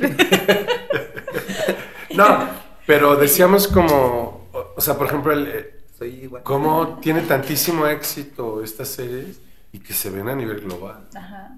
O sea, es como muy fuerte. Y aparte, o sea, es como la imagen que le dan a México en el mundo, ¿no? Como que todos nos identifican por eso. O sea, pues es por lo que consumen, pues en el internet, este, en otras partes. Porque, por ejemplo, conozco, pues, como gente extranjera que así lo primero que dicen sobre México es narcos. Y... Narcos, tacos. Ajá, narcos, tacos, gente con sombrero y cosas así, cuando pues en realidad no somos así, pero nos pintan así como en Es un otros estereotipo. eh, Pues hizo un estereotipo. Ajá. Este, y claro, pues la- lo terrible ha sido toda esta violencia. sí. Pero sí ha cambiado mucho como... O sea, te digo, antes, cuando yo te cuento lo de los narcosatánicos, es que era como un mito urbano. Porque aparecían borregos quemados. este, Los querían hacer barbacoa. chupacabras. Los querían hacer barbacoa. son prechupacabras, pero... Entonces, este... Eran como mitos urbanos. Era como terrorismo, pero a Mexicano. nivel calle. Pues sí, barrio. y luego Colombia, ¿no? Que pasamos este sexenio, este sexenio espantoso con Calderón y pues, voltear a ver a Colombia y Colombia sigue igual. O sea, digo, ya no hay tantas bombas, pero... sí. O sea, no se quitó con sus políticas para la paz, etc. Y acá igual, ¿no? De hecho, escuchaba hace poquito que, por ejemplo, AMLO decía que pues él en su gobierno ya todo estaba muy tranquilo y no sé qué. Y hace poquito salió una noticia de que en Guadalajara, así, a plena luz del día, mataron a 10 personas en una, o sea, enfrente de una casa. Lo sacaron de un funeral. O sea, estaban en un Morelia. funeral. Ah, en Michoacán, Morelia. En Michoacán. Perdón, este, lo sacaron de un funeral y así a las 10 personas los pusieron en una barda y así, o sea, les dispararon y todo y limpiaron la sangre, o sea, limpiaron como la Sí, escena como crimen y trabajo limpio. Pero ves lo que pasa, como suben el video y después no hay nada. O sea, los cuerpos nunca están. Sí, o sea, ya no No, sin, sin apología al Cotton Head. O sea, como la red también, ¿no? Este, manipula todo. sí, sí, sí, sí. Sí, pero cambió todo ese imaginario, ¿no? Y el, el mismo cine, este, regresamos al cine en el 90, o sea, Hollywood, nunca hay que confiar en Hollywood. Hollywood, por ejemplo, todo el 90 tenía prohibido el cine gay. O sea, que sacaras una, escen- una escena homosexual estaba prohibido. O que fumaran en la pantalla, cuando era una industria que se había hecho con el cigarro. Pues ahorita prohíben los comerciales de cigarros, ¿no? Todavía. Sí, pero porque perdieron las empresas de tabaco, son de japoneses, de ingleses, nos hacen la campaña contra el tabaco. Pero películas como Pulp Fiction o Brokeback Mountain estaban demandadas por las escenas homosexuales. ¿no? Y de repente cambia. Eh, sacan películas como Spotlight, este, al revés, ¿no? Como, entonces también, por eso hace rato que me decías qué películas veía. Hollywood casi no. Sí las veo, o las de héroes, esto, para ver los efectos. Pero una década de censura. Tarantino sigue demandado por esa película, ¿no? Porque cuando sale la escena de Wallace, él lo demandaba, ¿no? Él tuvo que decir que había dinero de un coproductor de Europa y que no era. ¿No? Entonces ese cine siempre es muy como tendencioso. Aparte, como todo lo que se oculta de ahí, como, bueno, ya entrando como a temas más oscuros, tipo como lo de la pedofilia y cosas así que hay dentro del cine que pues nunca... Sí, pero ahora lo, lo han sacado, ¿no? Porque es como políticamente correcto. O pel- una película como Spot. Ajá. Sí. ¿Qué más? Nos, al principio del podcast hablábamos de que eras coleccionista de vinil también. A veces. A veces. en ocasiones. Este, Está- hablábamos de... Hemos tenido pláticas de, pues, del coleccionismo. ¿De, es? ¿De qué? Del coleccionismo, de... Ah, De que para todo hay como ese unicornio, ¿no? Que todo coleccionista quiere. Eh, o sea, en el sentido de que para juguetes, Sí. viniles, tenis, no sé, coches. pues. El, que el es, caso. ajá, que es, que es para, o sea, para ti qué es, ¿por qué te gusta tanto ese mundo del, del vinil y qué, qué fue lo que te llevó a empezar a, a coleccionar? Pues. viniles. Cuando era niño era lo único que había. Sí, sí, sí. No, entonces, eh, pues me tocó así tocar la música, luego el cassette, luego cuando salió el CD y en México dejaron de fabricar viniles, pues todos mudamos al CD. Sí, Fue una cuestión de economía. En, en Europa nunca dejó de salir el vinil. el vinil. Jamás, jamás, jamás. Y es muy curioso porque hay países como España, Japón, que no usan Spotify. Francia. Entonces de esa escuela también, de, ¿Eh? ¿no Spotify? ¿Quién? ¿Tú? No, no uso. ¿No? ¿Te gusta más el...? Pues sí, ¿no? Tus sets El de radio, DJ ¿no? son... No, lo que pasa es que Son en por vinil. portabilidad están increíbles, ¿no? Pero eh, pues me gusta el objeto, el sonido, aunque ahora hay programas digitales increíbles. ¿no? El- El CD me parece que fue un gran formato, ya era digital y muy- una calidad de sonido muy buena. Muy buena.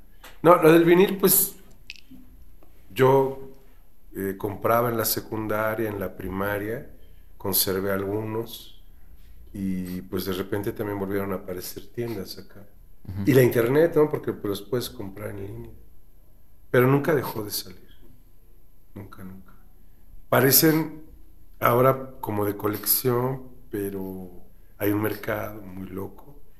Pero nunca dejó de salir. O sea, lo que pasa es que hay bandas que en los noventas no grabaron en vinil. Pero nunca, nunca dejó de salir. O sea, artistas como Billie Eilish venden.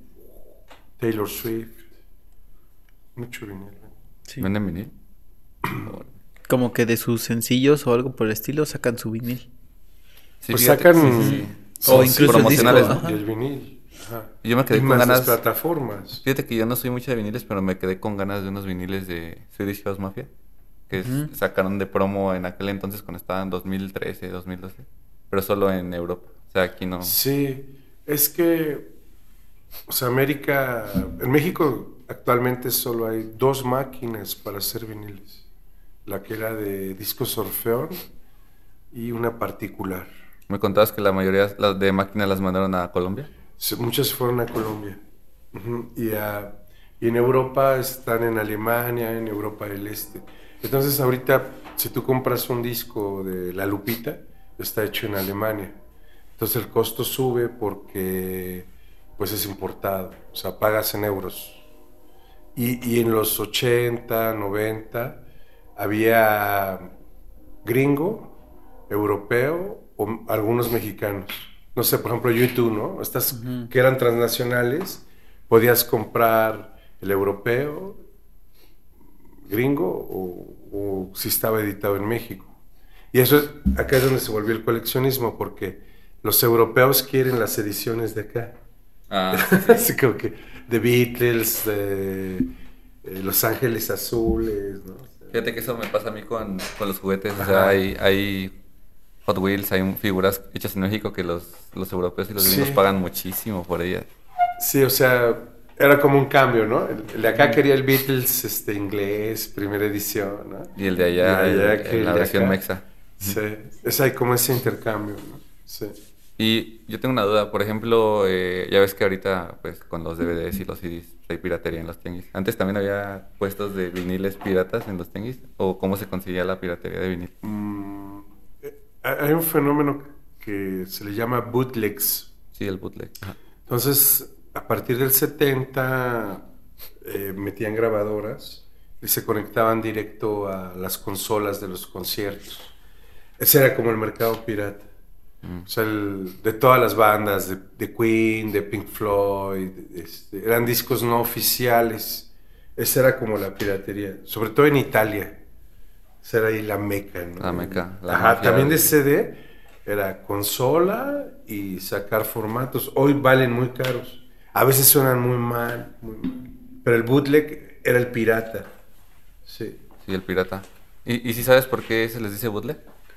Por la conexión, ¿no? No. Por... Ahí, esa historia la aprendí gracias a un coleccionista de juguetes que colecciona Star Wars, bootleg. De aquella época, él contaba que con los Lili Ledy de Star Wars, cuando cierra la fábrica de Lili Ledy, la fábrica le vende toda la producción de manos, cabezas, este, pies, torsos, a los tianguistas de la lagunilla y de todos Ajá. sus alrededores, ¿no? Los más famosos.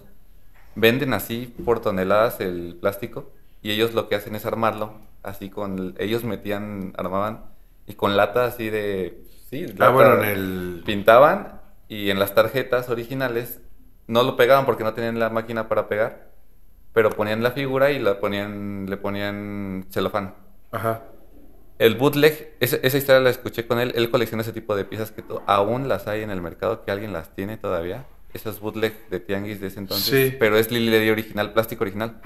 El bootleg es tal cual de viene de que es pirata o bootleg porque pues la qué es lo qué es lo que usan los piratas en los pies, una bota, ¿no? Una bota, sí. sí. Ajá, entonces de ahí viene el término original del Sí. bootleg antes del dice que los dice que sí hay muchos términos y mucha historia alrededor, pero que la original es esa, Es la del pirata. Ajá. Sí, que ahí surge como Ahí idea surge como el- de la palabra, piratería. ajá, sí, sí. Acá, pues en el medio musical es como se entendía bootleg como está conectado a la consola. Porque a veces eh, también de grabadoras de, de mano, este, ya después sobre todo con el DAT, ahí se rompen, ¿no? porque se digitalizaban a minidisc. Ah, Pero sí sí. era... ajá, minidisc, ajá. Sí, pero está... Sí, sí, sí, debe ser por, Sí, por ahí. el bootleg, ¿no? el La, la- bootleg, la sí. pierna del pirata. La ¿no? pierna del pirata. Ajá, sí. ajá, suena bien. Si acá el en lo término- musical es directo de consola. Sí. O sea, te daban chance de conectar. Y, su- y así surgió. No, y ese término, ese término de bootleg, la neta antes era de que yo en los juguetes no lo había escuchado hasta digo, hasta que coleccionistas ya se metieron a hacer contenido. Y para otras cosas también, o sea, también para tenis y así. Pero cuando empiezan con esos términos de bootleg, no sé qué, ya empieza todo a encarecerse así de... Ajá. O sea, los términos encarecen las piezas Sí. de una manera que no te imaginas, nada más por llamarlos ya Hoy, el hoy- lenguaje del coleccionismo, ¿no? Hoy en el coleccionismo los bootlegs valen una lana. Porque, por ejemplo, no sé, el último concierto que hizo Roger Waters con Gilmour está grabado, ¿no? O sea, es como, wow, así, ¿no? Fue el, el último que hicieron. ¿Quién vino al corregidor? Alguien muy famoso vino al corregidor, ¿no? En- Rod Stewart. Ah, sí, no me acordaba, pero eh, hay un video que es una joya en, en YouTube, que es un documental. Lo vi, lo vi, el de Está- Oscar Cadena. Está muy chido, padrísimo. ¿no? O sea, Pues se parece a lo que pasó hace como un mes. sí, sí, sí, no nos veíamos tan lejos.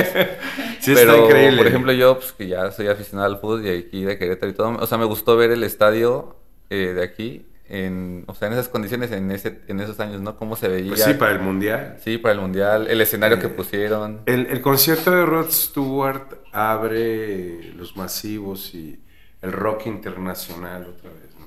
Ya después viene Bill Joel al Palacio de los Deportes, In Excess, Elton John al Azteca y de ahí ya se dejaron venir todos. Para ti, ¿quién, ¿qué concierto fue el que marcó un antes y un después en México? ¿En dónde? En México. Pues el Rod Stewart es histórico. Sí. Fue caótico, mal organizado. Se brincaban a la cancha, ¿no? ¿Eh? Se brincaban a la cancha, Sí. como Pues- hace un mes. ¿Cuál cambió? sí, ¿cuál, ¿cuál así que digas? A partir de este concierto es un antes y un después en México en cuestión de conciertos. Ya sea por lo que tú quieras, por producción, por el artista, por... Uy, es que es difícil porque te digo como... Ay. Pues pienso que la aparición de estos festivales como Vive Latino, el Corona Capital, eso le han dado otro tipo de vida, pero... ¿Y cuál es el festival más? El Vive, ¿no? El Vive. Latino, el Corona, el Pal Norte en Monterrey, en Guadalajara está el Coordenada, Pero fue primero el- Pulso. fue primero el Vive, recientemente. ¿Mande? Fue primero el Vive. El Vive. El Vive fue el primero en... en- Como así más... en marcar como esa época del festival, Sí. muchas bandas, muchos Sí, escenarios. porque, no sé, pienso, la primera vez que viene Metallica son tres días en Palacio de los Deportes, ¿no? Y era así como el boom, ¿no? Este, Madonna. Eh, Ma- Ma- Madonna, la gente de Provida este señor Serrano Limón hizo una cadena humana para que no se bajara del avión, ¿no? no quería que tocara Madonna, ¿no? Entonces me parece que Madonna, pues fue muy trágico el Queen en Puebla y en Monterrey. O sea, mal organizados, mal organizados. A banda. Sí, o sea, ahí es donde te das cuenta que México a lo mejor no estaba preparado para un concierto así Incluso actualmente todavía. Actualmente, hay veces y que yo creo que, que no. que ahorita después de la pandemia es como todos nuestro primer concierto y otra vez agarrar el patín en la Sí, tú me decías, ¿no? que, que te daba miedo esa parte de que qué fuera a pasar eh, porque Sí. la gente está bien guardada desde hace dos años. O- obviamente a Vándaro en México en el 71, ¿no? Ah, es que marcó época, ¿no? de He rock escuchado que Vándaro, ese cambia. Que marcó época, ¿no? Ese cambia. De hecho, Sí. incluso yo he visto que hay gente que colecciona cosas de Avándaro, ¿no? O no, sea, pues a Vándaro es un género. Los flyers, que Ajá. discos así promocionales de Avándaro. Sí, a Vándaro fue un Compilatorios. género y se les fue de las manos, mal organizado, etc.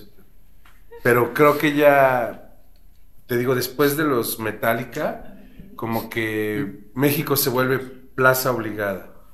Eh, Sí creo que somos como un gran público. Voltean a ver ya al público mexicano. Todos vienen. O sea, no hay un artista que, que no venga a México. Yo, a mí me tocó ver un concierto de Scorpions aquí en Querétaro. Scorpions en Plaza de Toros. Puta, traen una producción Sí, fue muy-. Sí, sí, buenísima, ¿eh? O sea, yo nunca había asistido a un concierto así de música de esa época. Fui en el 2008, yo tenía como... ¿15? No, no, no. ¿Ya le pegabas al crico? Como...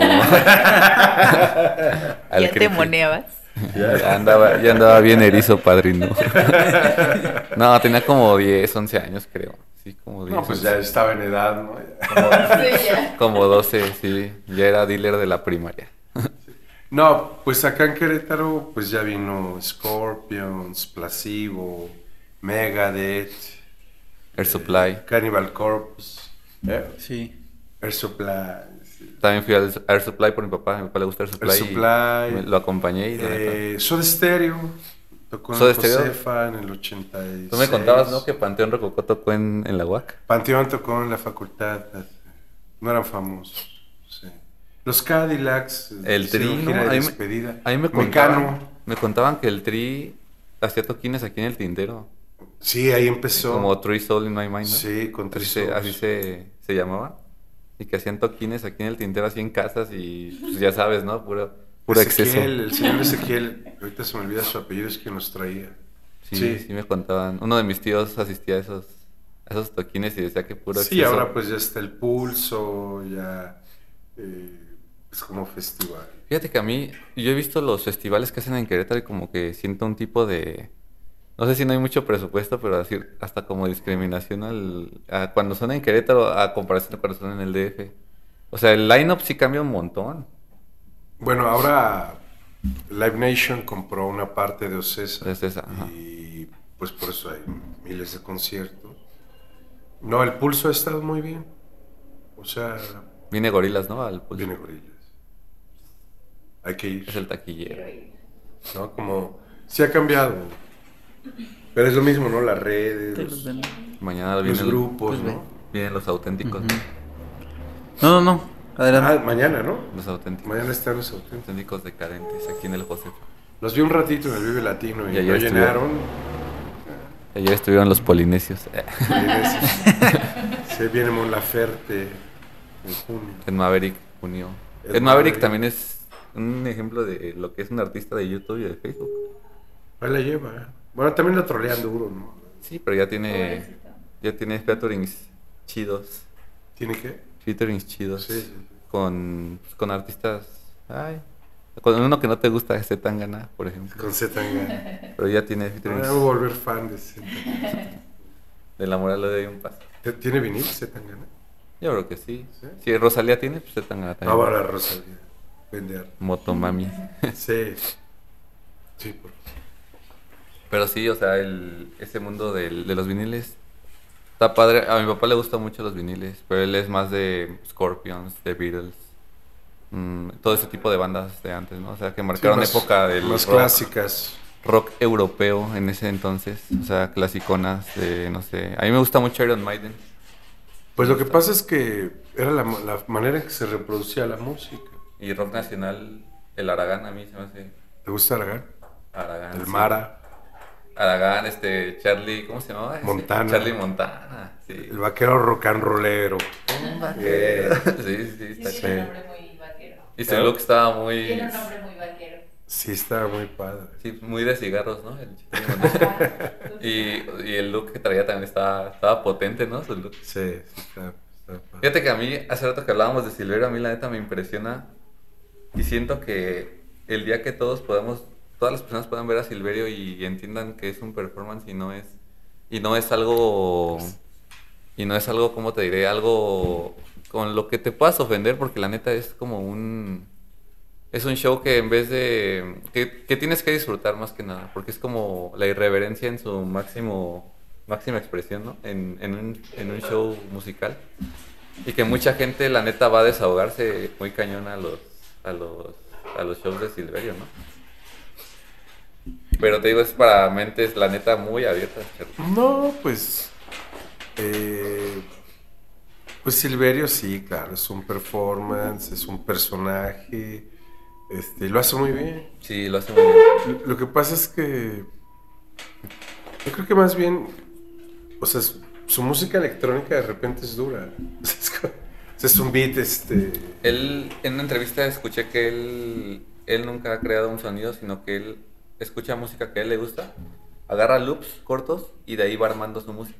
Sí, pero, pero tiene unos beats duros. De Sí, o repente sea, y hace difícil. psycho. De repente. Ajá, y difícil, son difíciles de Sí. digerir su, su, su música. O sea, no sí, no es, cualquiera... no es tan sencilla. No cualquiera la disfruta y me he fijado, por ejemplo, en el EDC, vi su presentación, la vi completa en, en YouTube. Y me fijé que hay, hay parte del público que no entiende su música, como que hasta como que los aburre. Y cuando ponen, y cuando Silverio de repente cambia las rolas a algo más comercial, por ejemplo, una parte de Psycho, y ahí sí todos se prenden, ¿no? Tiene, Pero- perdón, tiene un disco que ahorita se- ay, es creo su tercer disco. Este, la- las fotos del interior es la monumental del AME. No, Así que- sí. todos locos. Este, pero ese disco es muy psycho. O sea, no, no es tan digerible. Sí, no, no sé. Hace muchos años eh, lo vi en Vive Latino y estuvo muy padre porque llenó, ¿no? Y subió a la Tesorito a, a entonces estaba increíble suavecito. porque... La de suavecito, ¿no? No estaba planeado, pero había dos tablas de surf. Quién sabe cómo las metieron. O sea, el público, en el público había dos Sí, salas, ¿no? sí, sí. Ah. Y entonces estaba lleno y, y entonces iba, iba pasando la tabla y, y- y la gente encuerada. No, y, y- y el Silverio, cabrones, me están quitando la chamba. Entonces, y, y increíble, pero no era, no estaba preparado, ¿no? O sea, sí, sí se da, o sea, era O sea, muy- conectó chido con la gente. Sí, porque los chavos sí se empezaron a encuerar y las dos chavas y, la tabla empezaba, ¿no? Así, y el Silverio hasta paró la música y ¿qué onda? O sea, como, porque era ah, así como... Ya le estaban robando foco, ¿no? Sí, y ya luego, luego sacó a la tesorito, ¿no? Hasta le dijo, oye, estos me están tumbando la chamba. Pero, pero sí fue, o sea, como de estos fans espontáneos, pero muy bien. O sea, sí fue un espontáneo. Y es chido, es chido ver a, este, a un artista, ¿cómo se llama él? Este, el Silverio, o sea, su nombre Ay, no me acuerdo. se me fue también, pero es, es chido ver este, dos facetas así de un artista porque te das cuenta que sí es un artista. Como, como diría Residente, no es lo mismo ser famoso a ser este, Artista. artista. Y la neta, él, si tú lo ves en Titán, Pues es que provoca a la gente. Sí. O sea, y, sí. y- y, o sea, cambia mucho cuando la entrevistas como Titán a cuando la entrevistas como Silverio. Y eso es lo chido, o sea, ver ese switch que puede él hacer. Y también el- la música va muy de la mano, yo siento. Sí, es un sonido muy parecido, pero no igual. Es más irreverente el de Silverio, como. Siento que el de Silverio es aquí hago lo que yo quiero. Y acá hago sí lo que quiero, pero ya más, como más ordenado y con una propuesta. Pues sí, o sea, como más lineal, por así decirlo, ¿no? Pero también es una propuesta muy diferente a la de Titán a la de Silverio, ¿no? Tengo Silver- una duda. ¿Por él le pusieron el nombre de Silverio que estaba aquí en Querétaro? ¿Al lado No, de no Bamako creo, o es no. diferente? No, no creo. Nah, no creo. ¿No? Nada Estaba muy... muy hipster, ¿no? Muy hipster son ahí el Sí. Silverio. O sea, en cuestión de... ¿Todavía logo- existe? No sé. No, de los arcos ya. No, no creo. Mm. ¿Sí? Pero no creo que haya sido... No, imagínate, no. No. ¿Qué tal y si sí? todos, los el dueño. todos los meseros con peluca de Silverio, ¿no? Hola, pinches verdes. Así saludaban, ¿no? Hola, ¿Eh? pinche. Eres muy buena onda. Sí. Pues a nosotros nos iba a tocar de compañero en un festival. Nosotros eh, un tiempo estuve de DJ con Memo y nos habían buqueado para el Calavera Fest. Ah, ok. Aquí en el... Aquí En la feria, ¿no? En la feria. Mm. Nos habían buqueado y íbamos antes de Silverio. Era Nortec, Silverio, ¿no? Ajá. Nos iban a poner en el mismo escenario de Silverio antes. Y Sí. ya nos habían buqueado y al final pues hubo unas cuestiones ahí canceló, como... ¿no? Sí, Ah. hubo unas cuestiones ahí de malos manejos con el contrato y así, y pues Sí, ya no decidimos, pagaron. decidimos no ir. Es que se lo iba a pagar el movimiento ciudadano a las bandas y Y no, no dieron pagó. Sí, de hecho a nosotros sí nos, o sea, tratamos como el pago y todo. Sí, sí. Y al final pues este vato nada más nos daba largas y así, pues y al final dijimos, no, pues no hay que ir, güey, o sea, no, no, no tiene, o sea, no por el dinero, pero vimos una falta como de seriedad y como que, Es que es eso, como que, o sea, luego uno critica estos grandes monopolios que organizan la música, pero lo hacen bien. sí, Porque luego fácil. mucho, así como este rollo así de repente independiente, eh, cuando empezó- se abrieron las redes, Sí. nos pasó con, con Dildo. Eh, iba a ser Dildo en el Q. Y fue una chava que era fan de Dildo, tenía lana, Ah, les escribió y pues los Dildo vienen y pues les depositó, pero no había nada, o sea, no había bocinas, no había mezclador. O sea, ella pensó que ellos iban a que estaba todo. incluido. Entonces luego por eso muchos artistas se metieron a, a las agencias y Saytrack, que es la de Ocesa, pues ahí se metieron porque cuando tenías acceso al artista, uff, pues llegaban y no pasaba nada. Y eso como, eso como artista o como un performer, DJ, lo que quieras llamarle. La neta sí, o sea, al principio dicen, te pueden decir, ay, qué mamón, pero la neta sí afecta. O sea, si tú vas, por ejemplo, yo que yo anduve de DJ con él, a veces nos invitaban a tocar así a fiestas o, a así festivales que se hacen en Tequisquiapan y así. Y pues sí veíamos, llegábamos y veíamos las bocinas y era como de, ay, güey. O sea, una vez en Tequisquiapan era un festival bien armado, así, armado, producción. O sea, tenían producción, tenían publicidad, tenían todo Facebook acá, venta de boletos. Una, o sea, un lugar chido, la neta, el lugar tenía mucho potencial, era una super albercota así. O sea, el, el dance floor era una alberca, una alberca gigante. El escenario y, y así te lo juro, el, el, el escenario estaba horrible, era literalmente un tapanco. Y la mesa donde pusieron nuestro mixer era una mesa de esas como de, como de bar. De- pero de esas como De de... Coca-Cola. Ajá, no, Sí, sí, sí. pero esas como de circulito altas que les ponías un vaso y se movían todas. Sí. Entonces estábamos tocando así, era como de no, güey. O, o sea, a veces dices, bueno, órale, pero sí falta como una especie de profesionalismo. Sí, o sea, también para O sea que te guste que- hacerlo, ¿no? Que eso yo sí veo mucho ahora en las bandas de rock queretanas. Todas cuidan mucho su producción, que suenen bien, cuidan el audio. Porque sí, el audio es importantísimo. Nosotros cuando ya casi no hacemos toquines, pero cuando organizamos, pues sí, el equipo, porque pues si tú invitas a la banda y que suenen mal, pues es como... ¿no? O sea, es- Una vez, estaba a platicar, eh, cuando estábamos haciendo el- los promocionales de Calavera, nos invitaban a tocar así a lugares para hacer promo. Y una vez, la neta, pendejamente aceptamos ir a tocar a... a- ¿Cómo se llama? McCarthy's. A McCarthy's, el que está Ah, sobre... ya. sobre. Bernardo sobre Quintana. Quintana. Pero pues, Irish, no- ¿no? nosotros traíamos, ajá, traíamos una propuesta de techno. Y pues ahí no escuchan techno. No, pues es No, rock. es rock. Entonces nos suben y ya tenían todo armado, tenían, tenían la mezcladora y todo. y empezamos a tocar. Y bien, al principio como que la banda sí se prendió. Y, y con el pasar del tiempo, de los minutos, como que ya los veíamos así como que... Y yo volteaba así a ver el lugar y decía, no, es que aquí no es un lugar para tocar esto, pero pues, le seguimos, o sea, seguimos nuestra hora y media que nos habían programado. Y al final sí se nos acercaban los meseros, dice, oye, dicen los clientes que si le puedes cambiar así algo como más rockero, ¿no? y el Memo y yo así como de, híjole, pues, no se va a poder, carnal. Pues no traíamos música Sí, así. no. Sí, y no es- al final como que sí hubo, sí se escucharon Sí. así como unos abucheos medios acá Sí. lejanones, pero sí hubo. Y pues lo chido fue que pues, nos dieron acá de comer, a tomar y todo. Y de, ahí- y de ahí nos movimos a Rodesia. Sí, lo que pasa es que de repente también te digo, falta como cierto, ahora dicen curaduría, ¿no? Pero falta, es- no se Es dice curaduría, profesionalismo, se dice criterio. Ajá. Este, nosotros con el Limbo hemos sido mu- mucho tiempo éramos como jueces de los concursos de bandas de rock, ¿no? que sea un festival Corona y pues iba a tocar el Tri, ¿no?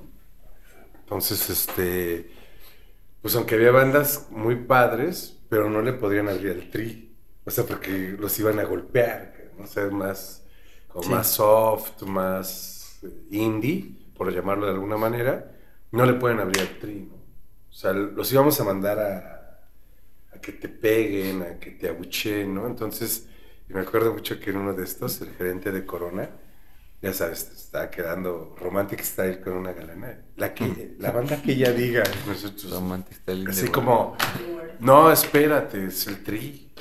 O sea, va a ser una explanada, este, tienes que cuidar al- al- al- a la banda que toca, porque no puedes generar conflicto. Entonces, este, pues, sí faltan como esa, a veces criterios, ¿no? Y que es de repente como, bueno, que sucedan las cosas, que pasen y, y ya, ¿no? Y no, no tienen que hacerse. Sí. Sí. Es que, híjole, ahí sí. O sea, es un tema. Sí, que pasa mucho en México, ¿no? Así como en todos los aspectos de que vale más, vale más el, el influyentismo que el talento. Y que, Ah. sí, o sea, aquí es como dicen, si no tienes palanca en, para esto, no la vas a armar. Y si no tienes para esto, no la vas a armar. Que bueno, Entonces, pero hay estos casos que, que rompen precisamente Sí, el sí, sí. internet y no hay forma, ¿no? sí, no hay forma, sí, o sea, por talento. Ahora, Por eso me gustan los, a mí me gustan mucho los artistas que salen de TikTok o de Facebook o de, porque es- ahí llegan hasta donde están por su talento y no llegan. busquen una banda que está muy padre. Tocaron acá en noviembre en Querétaro y ahora tocaron en el escenario grande del Vive. Se llaman Los Cogelones. Ah, sí, sí, sí los vi. Vi Los Cogelones están increíbles. ¿no? O sea, estos chavos súper honestos, así, con power. Con muy punch. honestos. ¿Eh? muy honestos con el nombre. ¿Eh? muy honestos, Muy honesto con muy el nombre. con el nombre. Sí, los, los cogelones están increíbles, con una fuerza, etcétera, y pues vienen de, de Nesa ya le hicieron, ¿no? o sea, va a ser una banda de culto, si no es que ya lo es. Sí. O sea, que, que también hay eso, ¿no? Y eso es gracias a internet. O sea, que Sí, de otra sea, manera es- no hubiera ocurrido. Es que es muy... Ahí cuando alguien llega a esos niveles, a partir de internet es algo demasiado, demasiado orgánico. Sí. No, no, no, no, o sea, sí, para llegar ahí ya tienes manager a esas alturas, pero antes, o sea, todo el, el, el fanbase que hiciste en, en, en Facebook, en Instagram, todo, es orgánico, pero por talento. Hay otras personas que son artistas, pero les meten millones en publicidad y solo así Sí. pueden llegar a... ¿Sí sabes? ¿Sabes? Pero pues antes era que el de grabo un demo y voy a las disqueras y ahí, ten, ahí está mi Bueno, eso ya no pasa. Sí, no, ya no, No, va y a aparte pasar. las disqueras te acuchillan bien macizo. Sí, Si tú vas y, y te... O sea, es como ponérteles de apetito. Sí. Te dicen, órale, va, pero con el porcentaje así, así. Y 90, tú por 10. emoción dices, órale, chido, ¿no? Qué padre, y que no sé qué. y así. Pero es que ya las grandes disqueras ahí están, en una especie de monopolio, igual que la industria literaria, y, este, y pegan mucho los, las disqueras, o sea, hubo un regreso a las disqueras independientes, a los foros independientes, editoriales independientes, ¿no? Porque ya también estas transnacionales van por los que ya está aprobado, ¿no? Sí, por lo seguro. Ahorita Por hay una escritora argentina muy padre que se llama Mariana Harwicks. Ella es la potencia en la literatura y la acaba de, vamos a decirlo en términos futbolísticos, de fichar. Editorial Anagrama. La firmaron. La firmaba Anagrama y sacó la... O sea, su trilogía es una maravilla Y ahora sí va a estar en todo el mundo, ¿no? Así, Sí. De distribución. Sí, porque tienen la infraestructura para, para hacerlo. Sí, pero ya ella trae Es como- 15 años este, súper sólidos. ¿no? Es como, ¿has visto un, un documental de... Es película, pero película documental de Netflix de McDonald's, Hambre de poder. Hambre de Poder. ¿No la has visto? Si Yo no sí. la has visto, han la contado. neta. Es muy buena. Y es muy buena porque precisamente habla de eso, de que cómo, o sea, habla de que McDonald's, sí, o sea, hasta un punto de su, de su historia, esa es su historia general de McDonald's, hasta un punto de su historia, el dueño original la, la tuvo, tuvo a la- al, no era franquicia, tuvo al restaurante bien, con la calidad suficiente como para que Ay, lo ay, siguieran ay. comprando.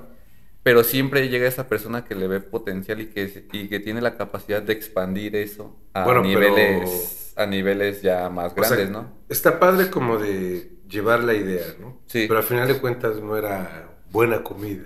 ¿no? No, pero, pero, ajá, pero antes de, si lo era, le metían que carne así al carbón, todo, ¿no? Todo muy estructurado. Pero esta persona llega y dice, no, hay que automatizar, hay que hacer esto. Entonces hace ya el fast, el fast food. Pero, pero igual, ahora los jóvenes no quieren McDonald's. ¿no?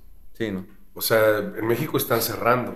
Sí. O sea, es, es una realidad que llevan una década en declive. Sí. O sea, Nueva York es como lo peor que puedes comer sería un McDonald's. O sea, es como el... el Ahorita está retomando lo artesanal, lo orgánico y todo eso por lo mismo, yo creo. No lo sé, porque, pero me parece que hay otra cultura, o que estaría de acuerdo contigo, como otra cultura gastronómica, Sí. o, o quieres comer otras cosas, ¿no? O sea, sí. Porque, o sea, están cerrando, ¿no? O sea, el fast food... Sí, eso es un este, hecho. No sé, como que Sí, viene... o sea, nunca se va a comparar, por ejemplo, así hablando de restaurantes locales, un, car- un Cardo Santo Ah. No, contra un bueno, McDonald's. Pero te o sea, cuento algo, que cuando abrió el primer McDonald's en México, que fue San Ángel, eh, toda la ciudad quería ir. Si sabes, no, no había globalización. El hype. este, ¿Sí? El periférico estaba bloqueado. Y entonces está el éxito del McDonald's, que abren otro en Polanco, ahí cerca de Hacienda de los Morales. El periférico seguiría bloqueado, o sea, una ciudad volcada. En serio, era una locura. Luego hicieron, a la brevedad, el McDonald's más grande del mundo, el de satélite. Después fue el de Moscú, ¿no? Pero... eh, Satélite fue el, el ¿eh? primero. El Sí. más grande del mundo. O sea, me refiero como era 1989. Después de esa época, esto viene en declive. Y creo que tiene que cambiar con los hábitos, probar otras cosas. Sí, es que no puedes voltear a ver McDonald's como un alimento, es como muy de vez en cuando y... No, pero imagínate cómo se Sí, expandió. se expandió O sea, a niveles monstruosos. el, el logotipo decía, el de las torres de satélite, decía McDonald's próxima salida o hasta San Antonio. Porque no había. Y de repente el país está lleno y hoy hay otro como cambio cultural, me refiero gastronómicamente, y estos lugares pues ya van, en, van de salida, Sí. van de salida. ¿no? Sí, sí, van, ya van de Yo- a salida. mí sí me gusta Burger King. Sí, Burger la King. Whopper. Sí. ¿Con queso o sin queso? ¿Eh? ¿Con queso o sin queso? Sí, o sea, sí, sí tengo que escaparme pues, unas cuatro veces al año, ¿no? Así como... Sí, es- ah, ¿Eh? Una. Como ¿Eh? Una guapercita. La Whopper sí me gusta. Ahora abrió el Popeye ya, que era un pollo, este, así, está rico. Kentucky me encanta. Ah, Ahí sí. Ah, sí, Popeye también es como de esa industria, Sí, ¿no? Del pollo sí, frito. Pero pues, llega tardísimo. Sí, claro. O sea, pero el, el Kentucky sí me gusta. Sí, la neta sí es muy bueno. el- el Soy muy fan del, del Kentucky, sí es inevitable, ¿no? O sea, Sí. sí. pues es parte de la cultura, pero Kentucky es muy rico. De hecho, se está retomando, ¿no? Como esa cultura del pollo frito. Ahorita ya está. Bueno, yo que me gusta mucho el tema de la cocina. eh, estudié turismo, pero no. No tan así, tan. Tan turismo. tan profundo. Pero. Hay un episodio de La Rosa de Guadalupe del estudiante de turismo. ¿eh? Estudiante de turismo se criquea mientras Sí, sí, cocina. sí, sí, sí. No, fíjate, ese sí, no, no, no lo he visto. La verdad ya tiene mucho tiempo que no lo he visto, pero lo voy a buscar.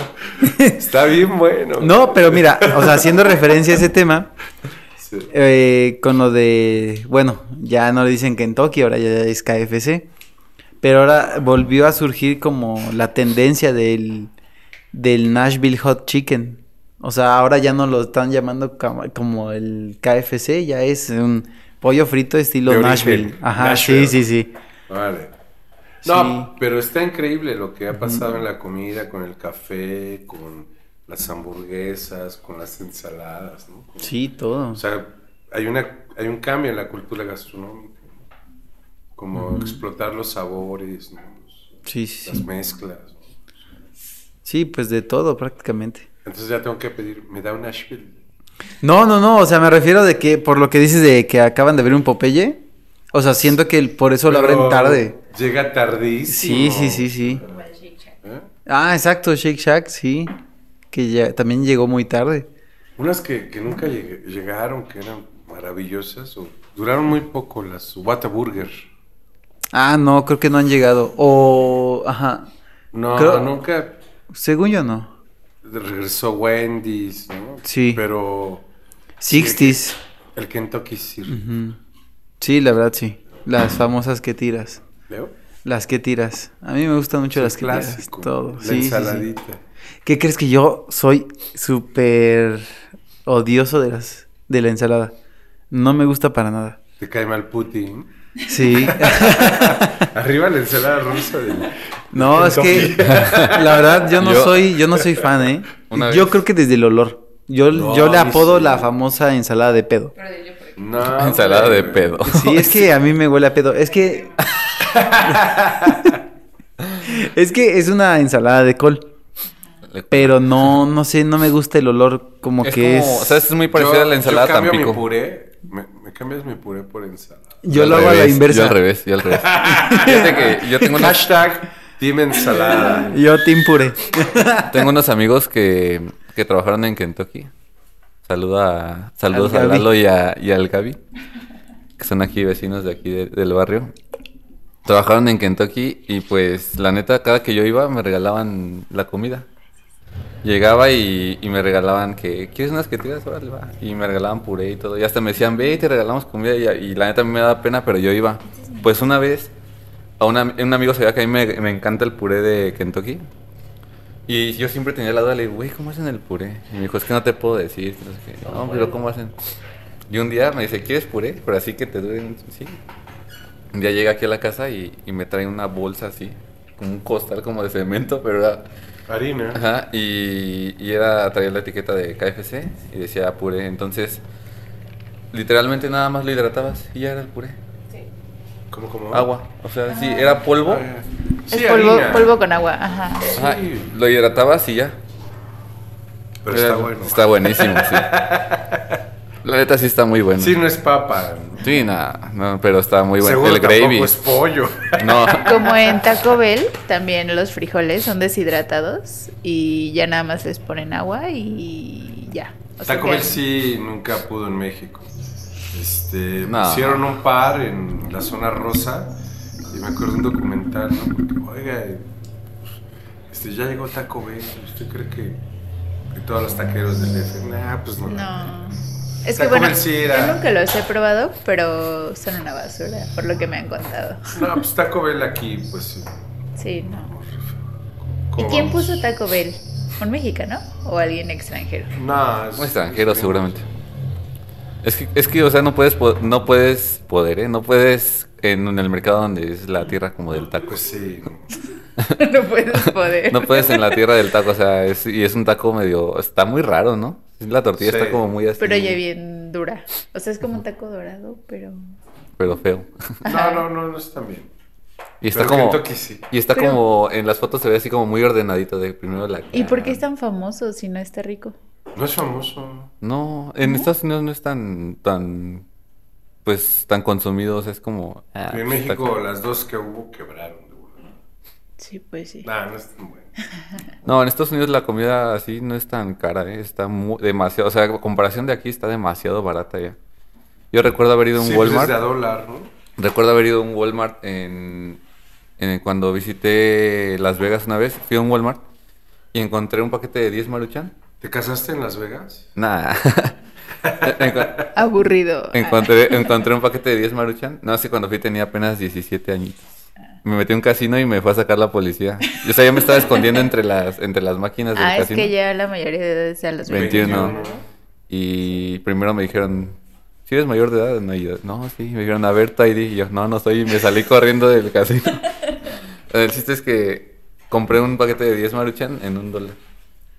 Sí, pues es de a dólar, ¿no? Pues la, la Big Mac es de a dólar. O sea, digo, no sé cuánto cuestan ahorita, pero yo sí recuerdo haber comprado ese paquete en un dólar.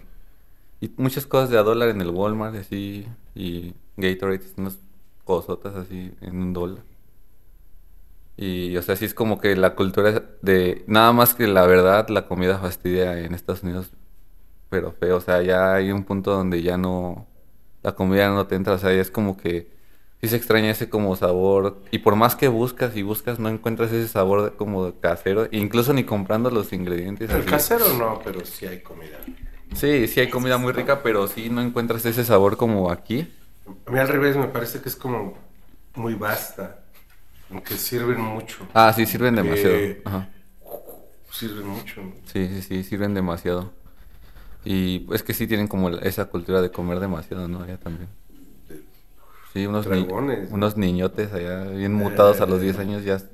No más. De 20 parecen. Sí, aparecen de 20.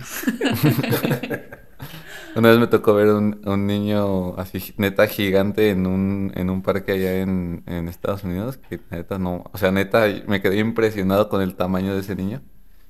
Y por, por pura jalada escuché su edad, tenía 11 años. Y era Nosotros bien desnutridos. y bien flaco, así como- No, bueno, pues sí tienen toda esta... Yo creo que pues nuestra dieta también es muy saturada en grasas, la salsa, tacos la china.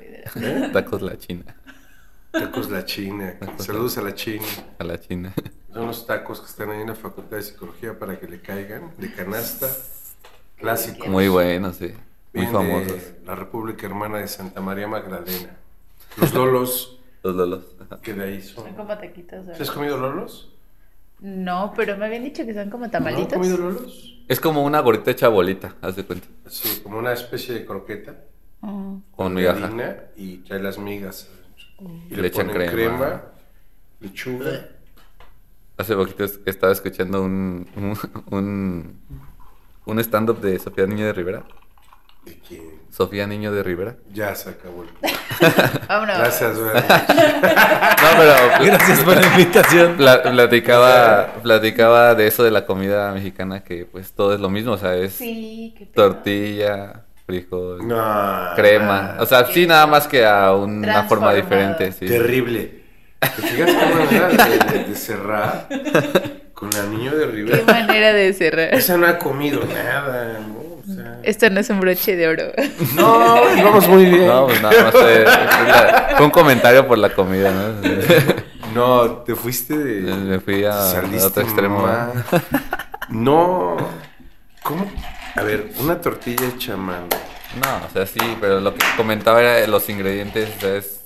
Un sope es masa con frijol, queso, Salsa, salsa, queso. crema. Y luego tacos dorados, tortilla, frijoles, crema, tal. O sea, sí, o sea, era como un... A ajá, ver, o sea- chilaquiles, igual. O sea, sí. Pero, Pero el no. proceso es otro. Oh, sí, O sea, obviamente, nada más ¿eh? que era como Los de los, ingre- ingredientes. los ingredientes. ajá. Se fijan también que íbamos y. o sea, así como. O sea, me que se encuentran los estandoperos y tú. Me caen gorilas todos. Es para o sea, los he escuchado así en los festivales de rebote. Insoportable. O sea, pero ninguno, Eh. ninguno. Pues es que copian todo lo gringo, o sea, en realidad hacen traducciones Sí. de los estandoperos gringos. No, no me gustan. O sea, me gusta Tintán, este, El qué nos pasa de Héctor Suárez. Es más, este que tenía Televisa de las mangas ¿Del chaleco? Era bueno, ¿no? O- eh, eh, hasta Polo Polo, hasta Polo Polo en su ¿no? Pero el primer cantinflas. Pues estos estandoperos son como la autoflagelación, me pasa a mí. Ya. Sí soy. ¿Eh? el, el típico sí soy de ahorita que se anda escuchando. Sí, pero. O sea, no sé, Torres. pienso. No, es que mira, a, a Chaplin le pasaba todo, ¿no? pero no hablaba. Era increíble Chaplin. No, es un humor muy burdo. O sea, Aparte, bueno, yo siento que el stand-up ya existía desde hace mucho, solo que ahorita le dieron como que otro nombre, pero por ejemplo, había programas como... o hay un comediante de La colita de caballo, no me acuerdo cómo se llama. Teo González. Teo González, González, Jo- Jorge Falcón y como que todos ellos, ellos hacían eso de subirse Bueno, a el un perro escenario. Guarumo, ¿no?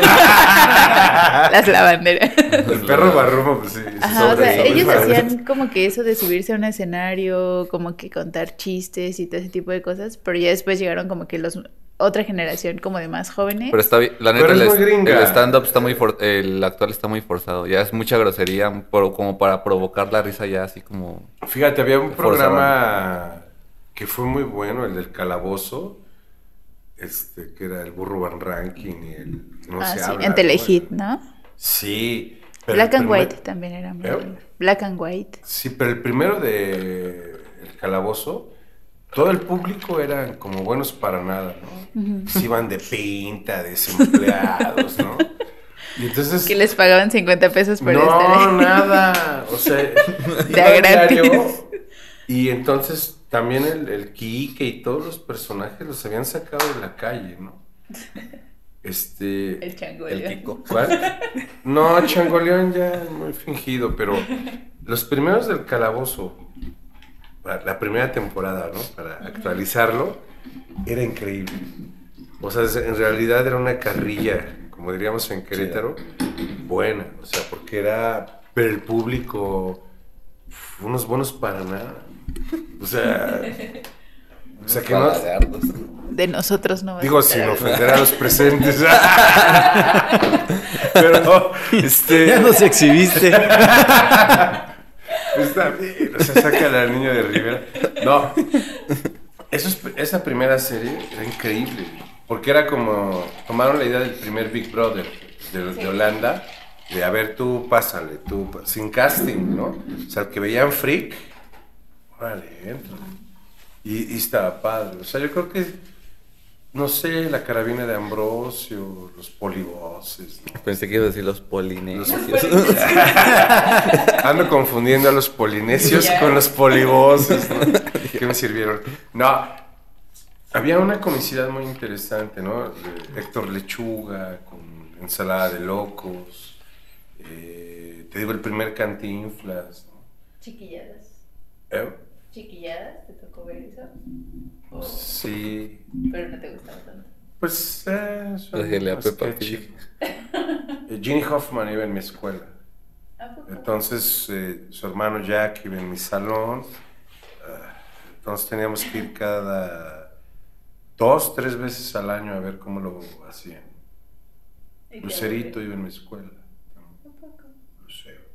Sí, nos llevaban a esas cosas. Es fresa, es freche. ¿Y cómo lo ves? Es freche. no, pero Ginny Hoffman después tenía Corre que se corre, que era como este maratón con escuelas y niños y nos llevaban. Era terrible porque era todo el día este, estar en el set. Pero chiquillas, pues bueno, pues tenía onda, ¿no? O sea, ha- había una especie, de- había una intencionalidad. La carabina de Ambrosio era genial. ¿no? Todavía hasta el primer, Víctor Trujillo, el que Broso, el primero, era muy bueno. Ahora está espantoso, espantoso. Además, fake, ¿no? Porque parece luchador de la AAA. Sí. Sí, porque se murió su esposa y ella era como su manager, ¿no? Y él dijo que ya no iba, como que de hecho Broso era un poco creación de ella y que iba como a jamás, o sea, como Romantic Style in the World. Cuando se murió la esposa dijo, no vuelvo a salir de Broso, ¿no? Porque era algo que yo hacía con ella. Y pues velo, o sea, ahora anda con la Denise Dresser y qué horror, ¿no? O sea, sí es- Puro dinosaurio. ¿Eh? Puro dinosaurio. Pues no, porque ese programa era muy padre, La Caravana, con Ausencio Cruz y tuvieron tienda tras tienda. Esa tienda tras tienda estaba padre, era una miscelánea, el set, y vendían cosas y decían cosas de la política mexicana. Y luego la caravana, eh, que era en Imevisión, muy bueno. De ahí sale Lástima Margarito, pues sale Broso. ¿no? Tengo un vinil de Broso, co- contando sus cuentos. De los- Tenía el rap de Broso, ¿no? Así. Brazo, brazo, el payaso tiene brazo, el payaso que tiene tu prau, prau, prau. Prau, prau, prau. Prau, prau, prau. Tengo el vinil de Broso. Se llama Venga por lo suyo. Órale, Sí. Está bueno ese título. Venga por los suyos. Venga por. Venga por Sí, sí, sí, sí. ¿Y qué tal era tu vida en Ciudad de México? Bien, pero Pura pues, tacha. pues me gustó. Pura Pero Pura tacha no, exceso. ahora no. Tengo muchos años acá, no, soy totalmente provinciano. Soy gallo blanco, dice. ¿Eh? Soy gallo blanco. Órale, celeste. No, este. Nada, es horrible esa ciudad. ¿no? O sea, imagínate tres horas para llegar a tu trabajo, tres horas para regresar. Entiendo que es la necesidad, pero es inevitable. Sí, tenía tres años sin ir, ¿no? Sí, casi no voy. Está bien como turista, ¿no? Pero hasta ahí. Como turista, sí, la vida. Es horrible. Para allá vamos acá. Para allá vamos. Sí. Ahora van a cerrar 5 de febrero. Les aviso. Sí, porque van a construir ahí. Sí. ¿Neta? Puta. ¿Y Sí. ahorita? Lo hubieran hecho cuando Y no había coches corregidora en pandemia, también, de- desgraciados. Corregidora, de la Alameda hacia casi Reforma. Va a estar cerrado. Es que lo van a hacer, según yo, como está en Centro Sur, de que hicieron como un subterráneo, algo así. Pues eso se inunda. Ajá. Así lo van a hacer en 5 de febrero. No, la, la ciudad tiene cosas brillantes, ¿no? Y desgraciadamente el país no se descentralizó, pero es inhabitable. El smog, este, eh, no. O sea, sí, como dices, de entrada por salida, ¿no? Sí, como que unos días y ya va. Aplicas la de Fox, ¿no? Comes y te vas. Y te ¿no? vas. Así, vámonos, ¿no? O sea, sí, sí, es muy. Es linda, ¿no? Pero sí, para evitar. yo ya- Yo ya no me acomodo. ya. No, Sí, no. no me acomodo. Sí, sin duda. ¿Y cómo fue? ¿Llegaste aquí muy chiquito o Pues esos accidentes, sí, como a los 16 años. Cómo fue que decidiste cambiar de ciudad? No, decidí, pues dependía económicamente de mis padres y esto. y ofrecieron trabajo a mi padre y nos fuimos. Mm. ¿Y te ha gustado? Bueno, ¿te gustó cuando llegaste? No, Porque no había nada que hacer. ¿O sí? No, pues encontré buenos amigos. Había una tienda de viniles que se llamaba Roxy Music en Ezequiel Montes. Estaba muy padre. Discos láser en Plaza Las Américas. Eh, los sábados nos íbamos al Chopo.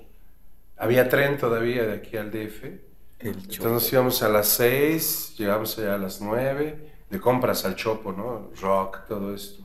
Sí, sí, eh, había cosas, pero menos, ¿no? o sea, como empezaba, ¿no? Como grupos de rock. O sea, sí vengo de una generación como que, que tenía que buscar lugares para tocar, etc. Estaba, ay, ¿cómo llama la otra? Music Box, pero esa fue después. Estaban- discos láser. Había una tienda de discos de rock en Corregidora, el pisito de arriba. Estaba el Sears enfrente, Ah, el Sears de corregidora, ¿no? que desapareció. Desapareció. Sí, Y que Slim dice que no vuelve a invertir en Querétaro. Cerró ese y el portón y ya vendió los globos y los Vips. y- Sí. Eh, así llegué. Pero era una... o sea, era muy chistoso, ¿no? Si te parabas en Constituyentes, si se paraba un carro al lado, era el tráfico. O sea, nunca se iba a parar un carro atrás. Sí, creció muchísimo. Sí. Pero ahí va la ciudad, me gusta. Estoy contento. Qué bueno. Sí, pero la DF, bueno, ahora CDMX, pues sí, es atractivo, pero es como inhabitable.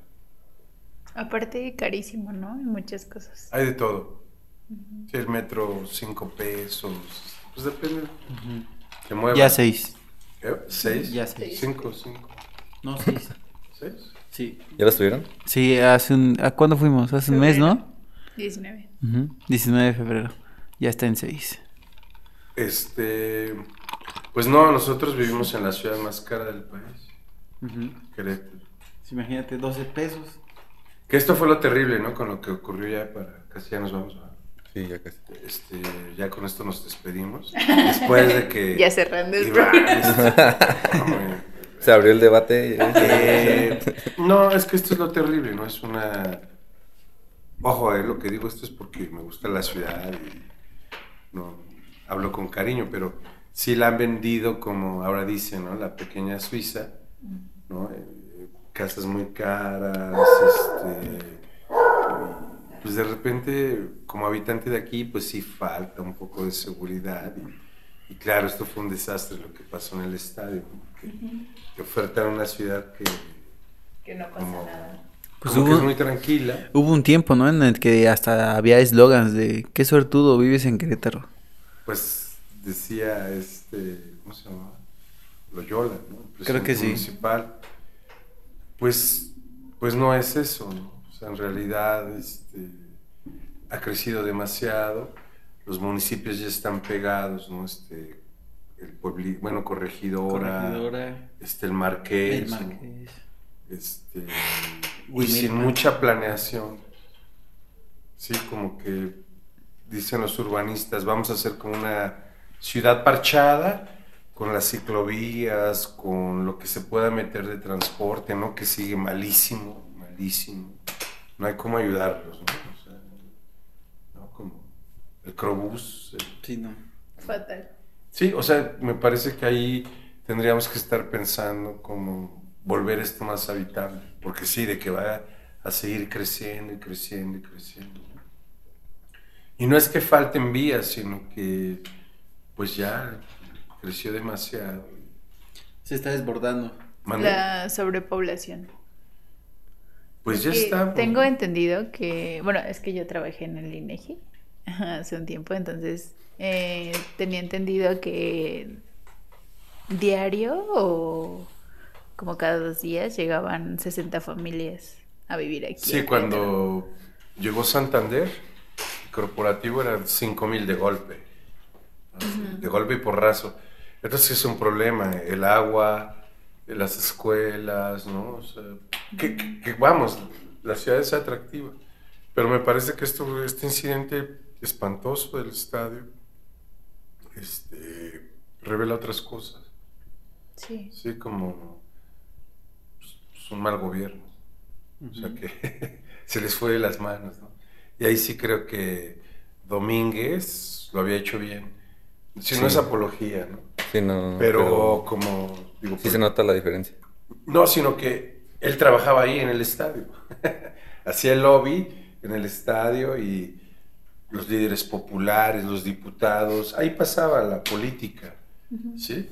Entonces, pues claro, estaban los drones, este, eh, en fin, eh, él creo que usó bien el estadio. Sí, O sea, sí, sí, sí. Que es bien distinto, ¿no? Que, que Curi dice, soy fan de Gallo y super Gallo, pero no va al estadio. ¿sí? O sea, creo que... Sí, él sí iba en su... Estaba el Ahí de pasaba, era uno de los lugares donde pasaba la vida política del sexenio anterior. Y esto claro que era como, pues es- repito, está la policía, está, no iba a pasar esto, ¿sí? porque estaba el gobernador ahí en el estadio y le daba otro ritmo también a la ciudad. Que creo que eso era importante. Hubo un gobernador eh, en Querétaro, Rafael Camacho Guzmán, ya viejito, eh, él caminaba toda la ciudad. Claro, era otro Querétaro, ¿no? O sea, Sí. pero lo veía, o sea, él nunca quería que lo subieran a la camioneta ni que lo llevaran, o sea, él quería ver la ciudad. Yo creo que eso es muy- fue importante, ¿no? Como, bueno, Sí. lo de él. Y, y Domínguez también transitaba, ¿no? Este, ese era un- una especie de gesto, porque se tomaba la foto con la gente. este, él iba cada 15 días. Entonces, era. Sí, algo muy diferente, ¿no? ¿Eh? Algo muy diferente a, a A- A ahorita. mi gusto sí, porque pues al menos toda la policía tendría que estar alerta, ¿no? O sea, es increíble que está la Cruz Roja ajá. y al lado está la Guardia Nacional. Al ladito ahí hay un stand, bueno, hay un edificio de la Guardia Nacional y 40 minutos duró la golpiza. O sea, es como cuando te digo otra vez esta organización, etcétera. Es un mal signo. Y sobre todo porque pues se canceló Ricky Martin, Nacho Vegas. O sea, al menos cinco eventos más que se han cancelado. Como ya en esta preocupación. Y sí Entonces afecta otra vez vuelves a matar el ritmo de, de vida de la ciudad, la economía. la economía de la gente que vive de eso, ¿no? Este, Sí, porque al final de cuentas la economía es un círculo, ¿no? sí, y, Una y- cadenita. Y bueno, a mí en lo particular, pues me encantaba ir al estadio.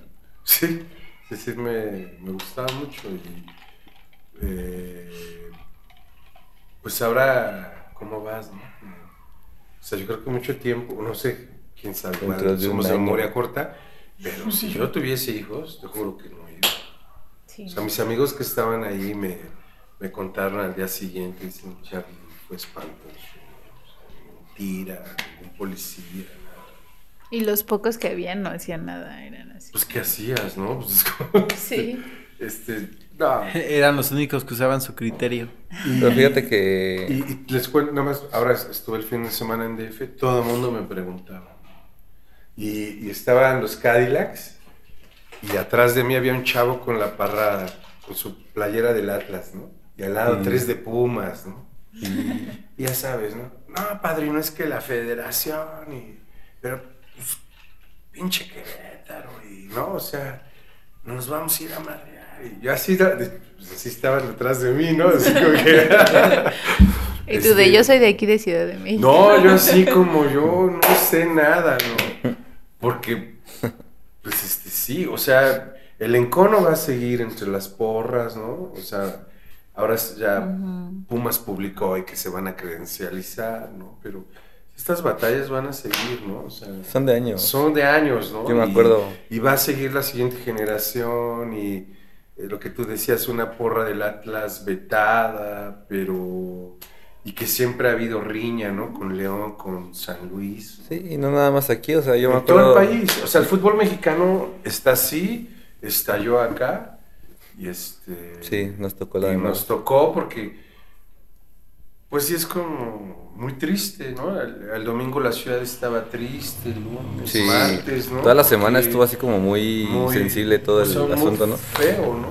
Aparte, o sea, siento que estuvo muy feo que dijeran así como de no hubo muertos, solo lesionados, pero pues las pruebas estaban, o sea, yo veía en Twitter que así pues Bueno, toda la gente bueno, pero, pero oficialmente no. Oficialmente no, no. Oficialmente no, Oficialmente este no. chavo, el Racer, fue el último que Mm. salió, eh, que era el del...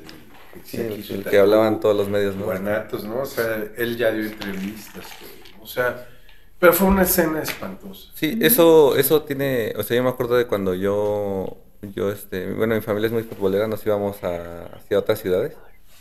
Yo a los seis años me llevaban a Puebla, me llevaban a Veracruz a ver a gallos. Me- a mí a esa edad me tocaba esquivar pedradas, así. Sí, porque Saliendo del estadio era correr, si no, te tocaba una pedrada o te aventaban vasos de plástico.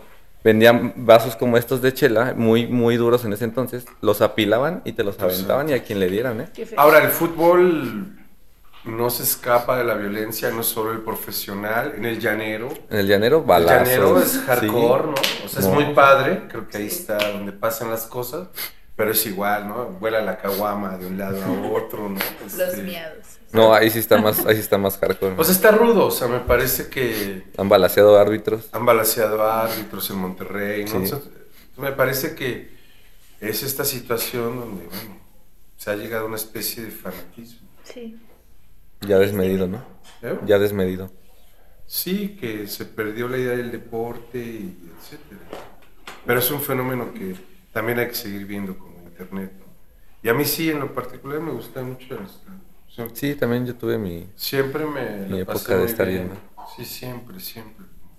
Sí, es algo que desestresaba y te caía bien. Y era como ir a la lucha libre, ¿no? Que te desahogabas, gritabas. Pues sí. Es una dinámica más o menos parecida, pero sí es este. Fui a ver a Maradona cuando vino de entrenador. Ah, de entrenador, sí, sí. Sí, sí. Y buen rock and roll. Sí. Ah, pues el, el este bar de gallos, el VIP, estaba increíble. No sé si- Ah, sí, la. ¿Cómo se llamaba? La tribuna. ¿Eh? La tribuna, La tribuna, o sea, era bueno, o sea, todo- todos lados te la pasabas, oye. ¿no? O sea, lo que pasa es que sí se les fue de las manos. Esa riña de Atlas y Gallos viene de un descenso que... Sí. Eso, de un descenso, pero de, de eso nadie habla. Un descenso que hubo en el 2007, de que, pues la verdad, Atlas no tiene la culpa, la neta, la culpa la tenía Gallos con... Gallos la tenía por, pues por no jugar mal. Jugó tan mal esa temporada, sí, que, que descendi- les tocó descender allá en Jalisco. Pero yo conozco personas que tienen testimonios de que fueron a- de visita al Estadio Jalisco y les tocó correr porque los, los estaban golpeando nada más que eso tocó afuera y no nadie grabó o sea y en ese entonces No pues, había los celulares de ahorita pero sí me atrevo a decir que a lo mejor en esa época esa riña afuera del Jalisco estuvo peor que esta aquí porque sí hubo gente de aquí pues que desapareció Sí, lo que pasa es que ahora se viralizó. sí porque fue a Pero plena cámara pasado. fue a cámara Sí. Y es, es muy triste. Es triste porque pues el fútbol se mancha, o sea, la- al final del día el Sin fútbol duda. es algo es algo que Es una expresión cultural. por eso existe el mundial, existen ese tipo de eventos, Sí. ¿no? O sea, cada quien se identifica con un equipo por historia, por colores, por lo que quieras o por tu ciudad donde vives. Y la neta que se manche con ese tipo de acciones sí está muy muy mal, la verdad. sí, que estos, yo ya terminaría con esto, pero es como que no son los gallos, ¿no? Eran los Sí. jaguares de San Luis y Ajá. ha sido el Cobras, el Atlante, y entonces se vende el mito como de gallos blancos, Sí. ¿no? Con el 1950, 1950. ajá. sí, como que ya no es, ¿no? O sea, Ya no es, o sea, la franquicia y el escudo se han ido vendiendo a través del vendiendo, tiempo. Pero se vende como de la ciudad. ¿sí Pues el original ya desapareció desde hace mucho tiempo. Sí. Sí. Pero, pero la gente, todos decimos gallos blancos y era el Querétaro Fútbol. El QFC, ajá, el famosísimo QFC. Pero te digo, se vende como esa historia de la gente que estuvo en los... y, y ahorita es una combinación porque el Querétaro Fútbol Club, su logo original era el raya negra con azul, así Y en el acueducto, Y el, ajá. el gallo. Y, a- y ahora cambian a este escudo blanco, en la mayor parte blanco, con las dos rayas Sí, negras, una azul en medio, el acueducto y el balón. O sea, es como una ya mezcla de, de toda la historia que lleva Querétaro y, y este... Pero es lo que se oferta Sí, y ya no existe el equipo. No, ya no, el equipo ya no. Ya no existe, ¿no? Y se ve... Es una franquicia comprada. Pero bueno, esto será todo por hoy, amigos. Pues muchas gracias. Antes que nada, agradecerte, Charlie, por venir. No, gracias Argelia, Memo, Iván, por la invitación. es- Y Recuerda todo el público redes, Charlie. de a todo el público de gente chida, pues sigan el podcast. Síganos, amigos. Vamos iniciando, pero esto va para más. Eh, dinos antes tus redes. Bueno, ya eres conocido Estoy en arroba como morocho de Tacubaya. Morocho de Tacubaya en Instagram, Facebook. Sí. Pues no sé si quieras pasar el Face o ahí, ¿no? En el Twitter, Twitter. estoy como Carlos, no, Segarca-A. Segarca-A. Ajá. Dale, pues ahí lo pueden seguir amigos y este episodio lo pueden escuchar en Spotify esta semana como por el miércoles, ya está en Spotify y en YouTube ya está a partir de que terminemos ya lo pueden ver completo. Y pues ahora sí que eso sería todo. ¿Ustedes quieren decir algo, Arch, Memo? ¿Tú? Ah, yo. Bueno, este, nada más estén al pendiente. Seguimos horneando esa sorpresa que se viene. Es una pequeña dinámica. Este, y nada más estén al pendiente. Ya está feda, una disculpa. no, pues muchas gracias a Carlos. No, gracias Argelia, venido. Memo. Gracias a gente chida por invitarme. Sigan el podcast. Este, y bueno, ojalá luego me inviten otra vez.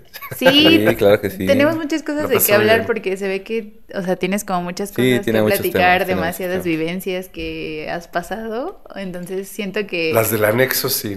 Para el siguiente viene- podcast vamos a tener una sesión de anexo aquí. Se viene la parte 2, amigos. Hardcore. Se va a convertir en el padrino Charlie. Sí. No, pues muchas gracias por haber No, venido. gracias a ustedes. Eres una gran persona. Gracias, Iván. Gracias. también a, ti por haberla acompañado.